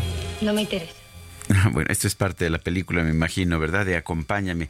Eh, nos... nos ah, Dije, ah, caray, hay pájaros en los alambres. No, hombre, no, hombre. Donde hay, donde hay pájaros es, tenemos a nuestros corresponsales por todos lados. Nos dice eh, nuestro amigo y radioescucha Darío Tapia que hay una gran concentración de, de estos granaderos que no son granaderos, pero que son realmente granaderos allá en los accesos de la Terminal 1 del aeropuerto, en Boulevard Puerto Aéreo, enfrente de lo que era la el edificio de Interjet. Recordarás que, que, construyeron un edificio ahí junto a la calle. Bueno, pues ahí está, ahí hay una gran concentración de, de no granaderos. Supongo que porque habrá algún intento por bloquear el aeropuerto. Tome pues usted sus para precauciones. que se pongan listos nuestros amigos del auditorio. Oye, nos dice una persona, Efren Porras, eh, saludos, eh, Sergio Lupita. Ustedes son la voz de muchos ciudadanos que estamos en desacuerdo con este gobierno tan destructivo, mentiroso y manipulador. Gracias y el día que sea necesario, de alguna manera más eh, manifestaremos nuestro rechazo a los ataques del presidente. Abrazo solidario, nos dice. Dice otra persona, soy la señora Carla, les pido a través de su medio a todos los de izquierda y los de derecha, sepan lo siguiente, no debemos dar nuestros datos biométricos al CURP, porque en ese momento ustedes están dando sus datos y su huella digital a una empresa venezolana especializada en fraudes electorales. Lo que sigue es que este documento, el nuevo CURP, sea el carnet de la patria y que todas las compras, medicinas, transportes, etcétera, estén condicionadas a presentar este documento. Así pueden saber exactamente toda nuestra vida e incluso inventar que hicimos algo que no hicimos porque tienen nuestra huella y todos nuestros datos biométricos, no hay que darlos primero muertos, no nos da su nombre. Es una información que ha estado circulando en redes sociales. Yo no tengo ninguna verificación de esta información. Y nos dice Alejandro Torres, buenos días, gracias a este gobierno fascista, los motociclistas nos estamos convirtiendo en reaccionarios a partir de que nos obligan a usar el casco que ellos quieren, solo falta que nos obliguen a que le pongamos una calcomanía de morena al casco. Saludos. Son las 9.34, está aquí con nosotros Mónica Reyes. Mi querida Mónica, ¿qué nos tienes? ¿Qué, ¿Qué, más nos tienes? ¿Qué tal? Sergio Lupita. Buenos días. Buenos días de nueva cuenta. ¿Qué les tengo? Pues a todos ustedes, amigos del Heraldo Radio que nos sintonizan, les quiero comentar que están a un paso de conseguir eso que tanto quieres. Con ayuda de un crédito personal Citibanamex puedes lograrlo. Si ya recibiste la, inv la, invitación, aprovecha y solicita tu crédito en minutos desde la app Citibanamex móvil, Bancanet o también en una sucursal. Además, por promoción, no pagas comisión por apertura, así es que elige el plazo que más te convenga con tasa de interés anual fija preferencial. No dejes, de verdad no dejes pasar esta oportunidad. Requisitos y CATEN, citibanamex.com. Gracias. Gracias a ti. Siempre es un gusto, Mónica Reyes. Y Mario Miranda desde Tlalpan, ¿qué nos tienes? Muy buenos días. Lupita, Sergio, buenos días. Continuamos aquí en la avenida Arenal, donde ya se encuentra personal de SACMEX, de Protección Civil y la alcaldía de Tlalpan, laborando en la reparación de este megasocavón que se formó esta madrugada. Ya se encuentran abriendo, se encuentran aquí picando, van a trabajar pues bastantes horas en reparar este enorme socavón. También les quiero informar que ya son varios minutos que están sobrevolando dos helicópteros en esta zona sur de la ciudad. Son helicópteros del Colegio Militar, debido que este 11 de octubre se cumplen 200 años de que se fundó el helicóptero y es un espectáculo muy bonito que ha llamado la atención de todas las personas que viven al sur de la ciudad, ya que son ya aproximadamente 20 minutos que sobrevuelan dos helicópteros, una con la bandera del Colegio Militar y uno con la bandera del, de México en estas horas, Lupita y Sergio. Muy bien, muchas gracias Mario. Seguimos pendiente, buenos días. Hasta luego, muy buenos días. Pues impresionante esto del socavón que se tragó al, al automóvil. Imagínate. Y vamos ahora con Gerardo Galicia. ¿Qué nos tienes, Gerardo? Información desde el corazón de la ciudad, Sergio Lupita, excelente mañana. Continúa completamente cerrado para el tránsito vehicular el circuito del Zócalo. Si van a utilizar Avenida 20 de Noviembre, forzosamente tendrán que desviarse llegando a la calle de Venustiano Carranza. A partir de este punto ya no hay paso para poder accesar al circuito del Zócalo. La estación del Metro Zócalo puede ser alternativa, está completamente abierta para nuestros amigos que necesiten llegar hasta este punto. Si van a utilizar la Avenida Pino Suárez o desean hacerlo, se tendrá que hacer a partir de la Avenida Pinos de la calle de Venustiano Carranza, porque también ese tramo entre el circuito del Zócalo está completamente cerrada, no hay absolutamente nada, pero la policía capitalina mantiene vallas metálicas en los alrededores impidiendo el paso de cualquier vehículo. Y para nuestros amigos que van a transitar sobre la Avenida Pino Suárez rumbo a la zona de Izazaga, el avance es verdaderamente rápido, pueden transitar sin ningún problema. Y por lo pronto, el reporte. Muy bien, gracias. Gracias por esta información, Gerardo Galicia. Hasta luego. Bueno, y también información de Alan Rodríguez. Alan. Lupita, Sergio, amigos, muy buenos días. El eje 1 Norte presenta ligeros asentamientos para todas las personas que se desplazan desde la zona de Paseo de la Reforma hasta el cruce con la Avenida del Trabajo. Superando este punto, la circulación es mucho mejor para todas las personas que quieren llegar hasta la zona del circuito interior. El circuito interior sí está presentando algunos ligeros asentamientos desde la zona de Calzada Ignacio Zaragoza hasta la zona del Peñón de los Baños y en el sentido contrario únicamente tenemos algo de carga ya para llegar desde la zona del eje 1 norte hacia el cruce con viaducto. Tómenlo en consideración, es el reporte que tenemos. Muy bien, muchas gracias Alan. Continuamos al pendiente, muy buen día. La alcaldesa de Cotija, Yolanda Sánchez Figueroa, no está segura de continuar en su cargo después de que fue privada de la libertad por un grupo armado en Jalisco. Charbel Lucio nos tiene el reporte. Adelante, Charbel. ¿Qué tal, Sergio Lupita? Muy buenos días. Así es, Yolanda Sánchez Figueroa, eh, presidenta de Cotija, eh, no está segura de continuar en su cargo. Así lo informó María del Refugio Cabrera, dirigente del Partido Acción Nacional aquí en Michoacán. Eh, a una semana de haber sido liberada por el comando que la raptó y mantuvo cautiva durante dos días, la alcaldesa panista aún analiza si continuará al frente de su encomienda, pues eh, su familia, señaló la dirigente del PAN, no está de acuerdo en que continúe en la presidencia municipal. La dirigente del PAN en Michoacán dijo que Yolanda eh, no ha dejado de trabajar desde que fue liberada, pero no está segura ya que su familia la presiona, no quiere que esté eh, en el cargo, quieren que pida licencia, pero la alcaldesa aún no confirma cuál va a ser su decisión. La dirigencia del PAN agregó que la presidenta no cuenta con protección especial, únicamente con los elementos de la policía municipal, que eh, es en quien ella confía, quiere tener mucha precaución y gente de confianza cerca de ella. Previamente, Yolanda Sánchez señaló que su decisión de permanecer en el cargo dependerá de lo que decida en conjunto con su familia, quien deberá sentirse segura con eh, la determinación, aunque adelantó que su deseo es continuar como presidenta municipal de Cotija. Esa es la información. Bueno, gracias Charbel Lucio por este reporte seguimos pendientes. Y no la culpo, la verdad. No, pues después de la experiencia vivida, Sergio, y bueno, pues eh, de lo que le dijeron, ¿no? De las advertencias, de todo lo que ella pues ya ha revelado. Y en los eh, primeros minutos de este martes se registró un ataque armado en contra de un grupo de jóvenes que se encontraba fuera de una tienda de abarrotes en el municipio de Guadalupe, en Zacatecas, donde un día sí y otro también, pues le informamos, ¿no? De ataques, de violencia, de inseguridad. Esto dejó un saldo de tres personas muertas. Se trata de la segunda agresión contra jóvenes en un lapso de nueve días y la séptima de este tipo en lo que va de la administración de David Monreal. De acuerdo con la información, durante la madrugada, varios muchachos se encontraban ahí frente a un comercio en la calle Villas del Vergel, en fraccionamiento Villas de Guadalupe, cuando varios sujetos llegaron al lugar y sin mediar palabra les empezaron a disparar. ¿Cómo ve usted la situación, lo que se está viviendo allá en Zacatecas? Bueno, vamos a, conversar con el doctor Jorge Cuellar Montoya. Él es vocero de seguridad del gobierno de Tamaulipas. Y, eh, doctor Cuellar, en primer lugar, gracias por, ah, por hablar con nosotros esta mañana. Queríamos preguntarle cuáles son, eh, cuáles son las circunstancias ya después de este derrumbe de esta, de esta iglesia allá en Ciudad Madero. Eh, ¿Cuál fue el saldo total? que ya terminó, terminaron las labores de rescate? ¿Qué nos puede, qué nos puede decir? Muchas gracias Sergio, muchas gracias Lupita por esta oportunidad de, informar sobre este lamentable acontecimiento que sufrimos el domingo. Al momento tenemos como resultado, lamentamos el fallecimiento de 11 personas. Tenemos todavía 13 lesionados que están en distintos hospitales. De ellos, dos se encuentran delicados. Esperemos que salgan adelante.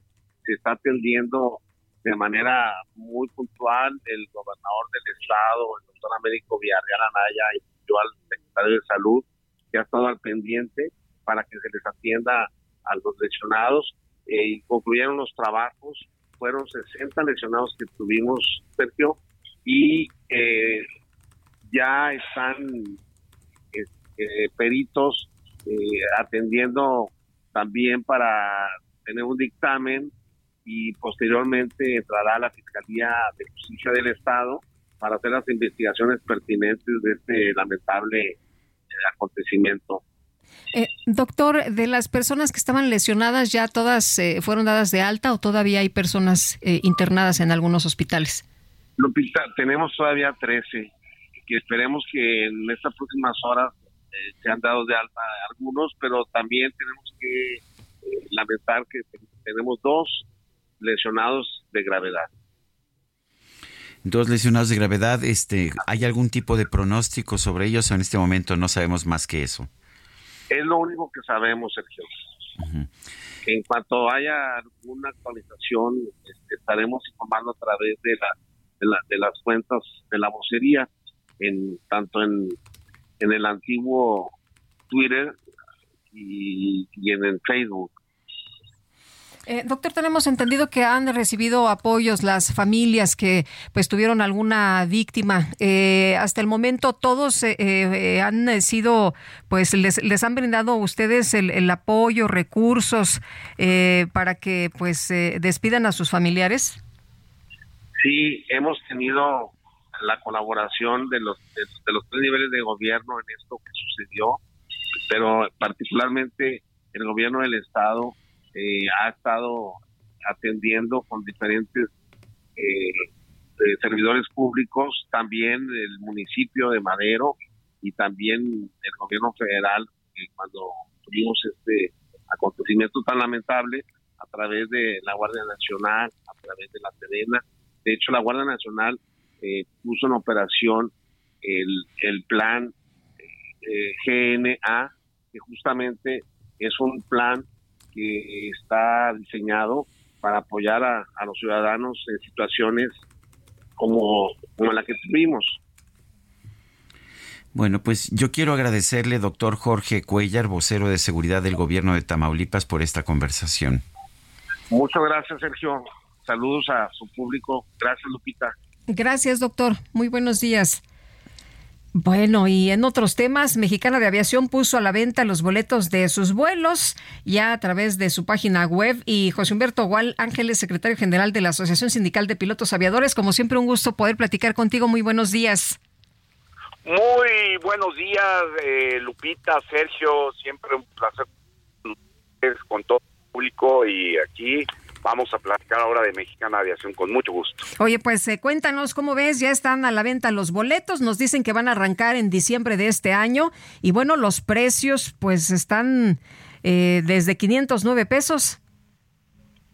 Sí, mira, eh, el día el día de ayer inclusive hicimos varios este, ejercicios para las reservaciones porque todavía el, el canal de venta digamos que todavía no no no no te lo permite, puedes hacer las reservaciones y bueno, nosotros como lo hemos manifestado toda la vida y desde el sector laboral, pues nos da mucho gusto que una nueva aerolínea se integre a, la competencia, porque mientras haya más aerolíneas, pues es mayores fuentes de empleo, mayor derrama económica, mayor contrataciones, mayores oportunidades para los jóvenes.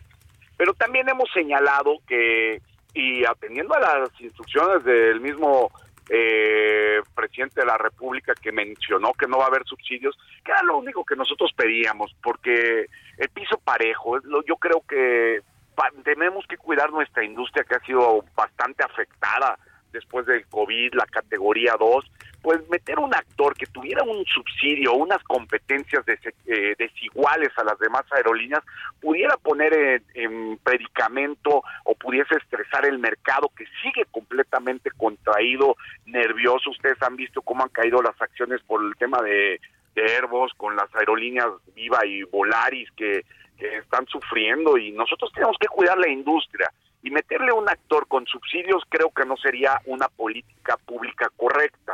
Es lo único que nosotros estaríamos pidiéndole y atendiendo y supervisando que se sigan las instrucciones del presidente, que no haya subsidios, ¿verdad? Pero el, el, problema es entonces quién va a financiar la aerolínea. Claramente va a perder una gran cantidad de dinero. Todas las aerolíneas nuevas lo hacen, pero pues esta quien no no creo que la Secretaría de la Defensa la pues mantenga y la ca capitalice constantemente. Mira, has dado al clavo en la pregunta, Sergio. Nosotros lo manifestamos desde un, principio.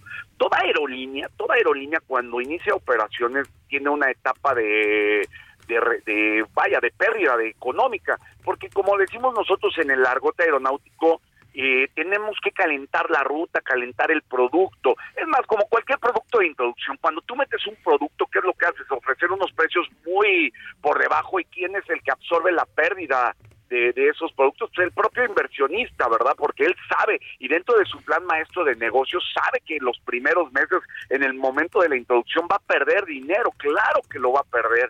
Si ellos lo tienen contemplado dentro del recurso económico que se les dio por parte del gobierno federal, adelante, pues digo, es, es su plan de negocios, ¿verdad? Pero de ahí a que ellos encuentren su punto de equilibrio va a pasar bastante tiempo y lo que no tenemos que hacer por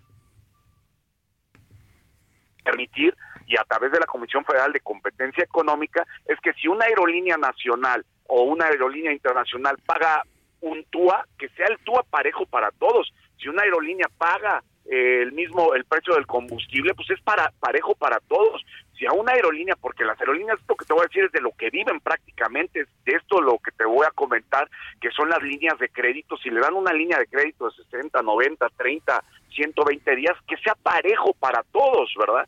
porque en verdad si no es así, las van a poner en serios predicamentos y una vez más nos va a pasar, como siempre nos ha pasado, que cuando pierde una aerolínea desaparece del mercado, se vuelve una deuda pública porque el dinero se le quedó debiendo a combustibles que son del Estado, a CENEAM que es otra paraestatal, o sea, son órganos desconcentrados y ese es dinero que pierde el Estado mexicano. Entonces nosotros también ahí pondríamos eh, el, llamamiento muy respetuoso eh, ante la Comisión Federal de Competencia Económica que supervise que las condiciones sean de piso parejo para absolutamente todos.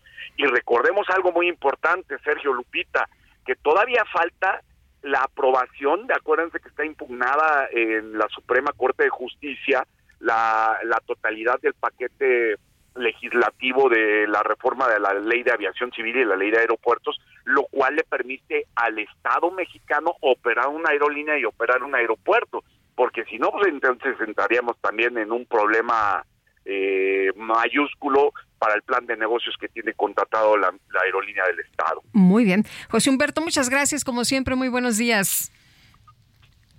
Sergio Lupita, Gracias. un fuerte abrazo, siempre con el gusto de platicar con ustedes. Bueno, y rápidamente la FIFA acaba de conceder a España, Portugal y Marruecos el Mundial 2030, pero tome nota, habrá también partidos en Uruguay, Argentina y Paraguay.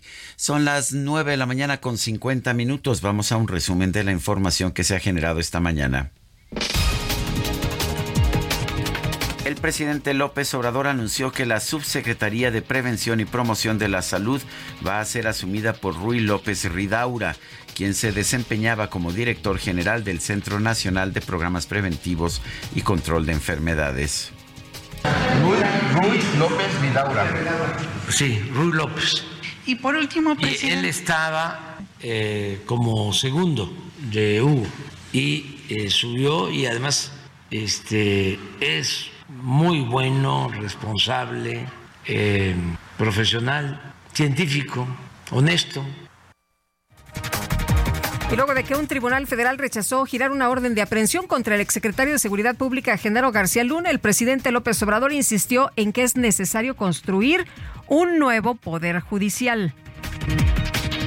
En este espacio, Josefina Ramírez, una de las personas afectadas por el derrumbe de la iglesia de la Santa Cruz en Ciudad Madero, Tamaulipas, reveló que al momento del incidente no pudo contactar al 911 a los servicios de emergencia.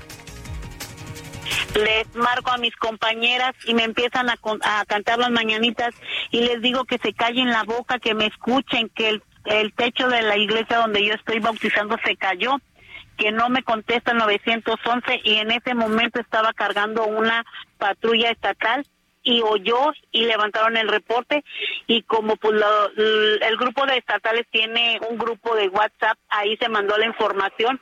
Gracias a ellos llegaron fueron los primeros que llegaron, gracias a la estación donde yo trabajo, al cuerpo de tránsito y de los estatales que pudieron apoyarnos y pudieron ayudar bastante, realmente lo agradezco.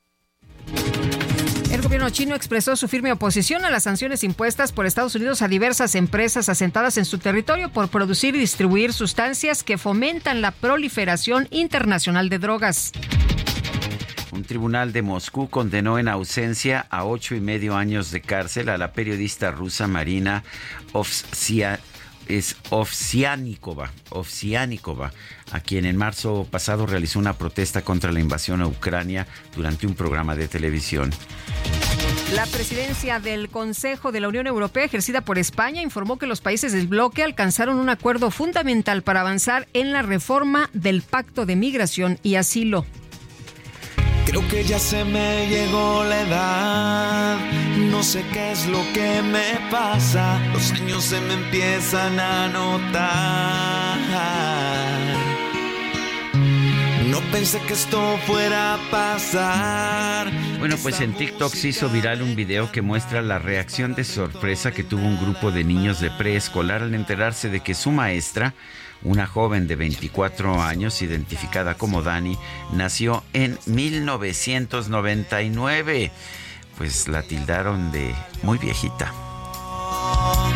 Ya estamos grandecitos y yo año como 2018 o algo así. Y yo nací, ¿saben en qué año nací yo?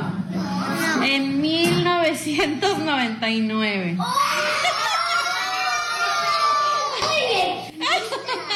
No es cierto. Y ahora, ¿saben cuántos años tengo? Tengo 24 años. ¿Qué?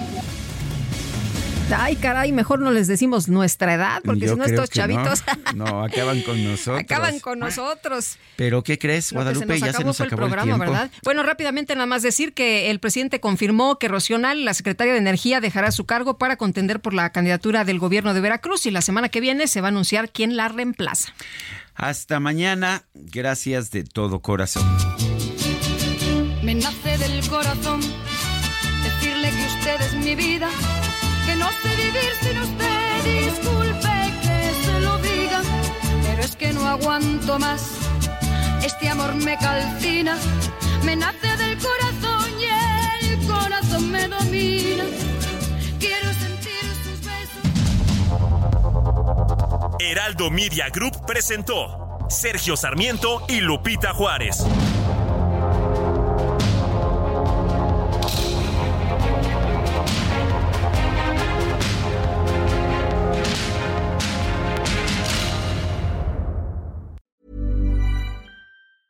Hi, I'm Daniel, founder of Pretty Litter. Did you know cats tend to hide symptoms of sickness and pain? I learned this the hard way after losing my cat, Gingy. So I created Pretty Litter, a health monitoring litter that helps detect early signs of illness by changing colors, saving you money and potentially your cat's life. Pretty Litter is veterinarian developed, and it's the easiest way to keep tabs on your fur baby's health right at home. Go to prettylitter.com and use code ACAST for 20% off your first order and a free cat toy. Terms and conditions apply. See site for details.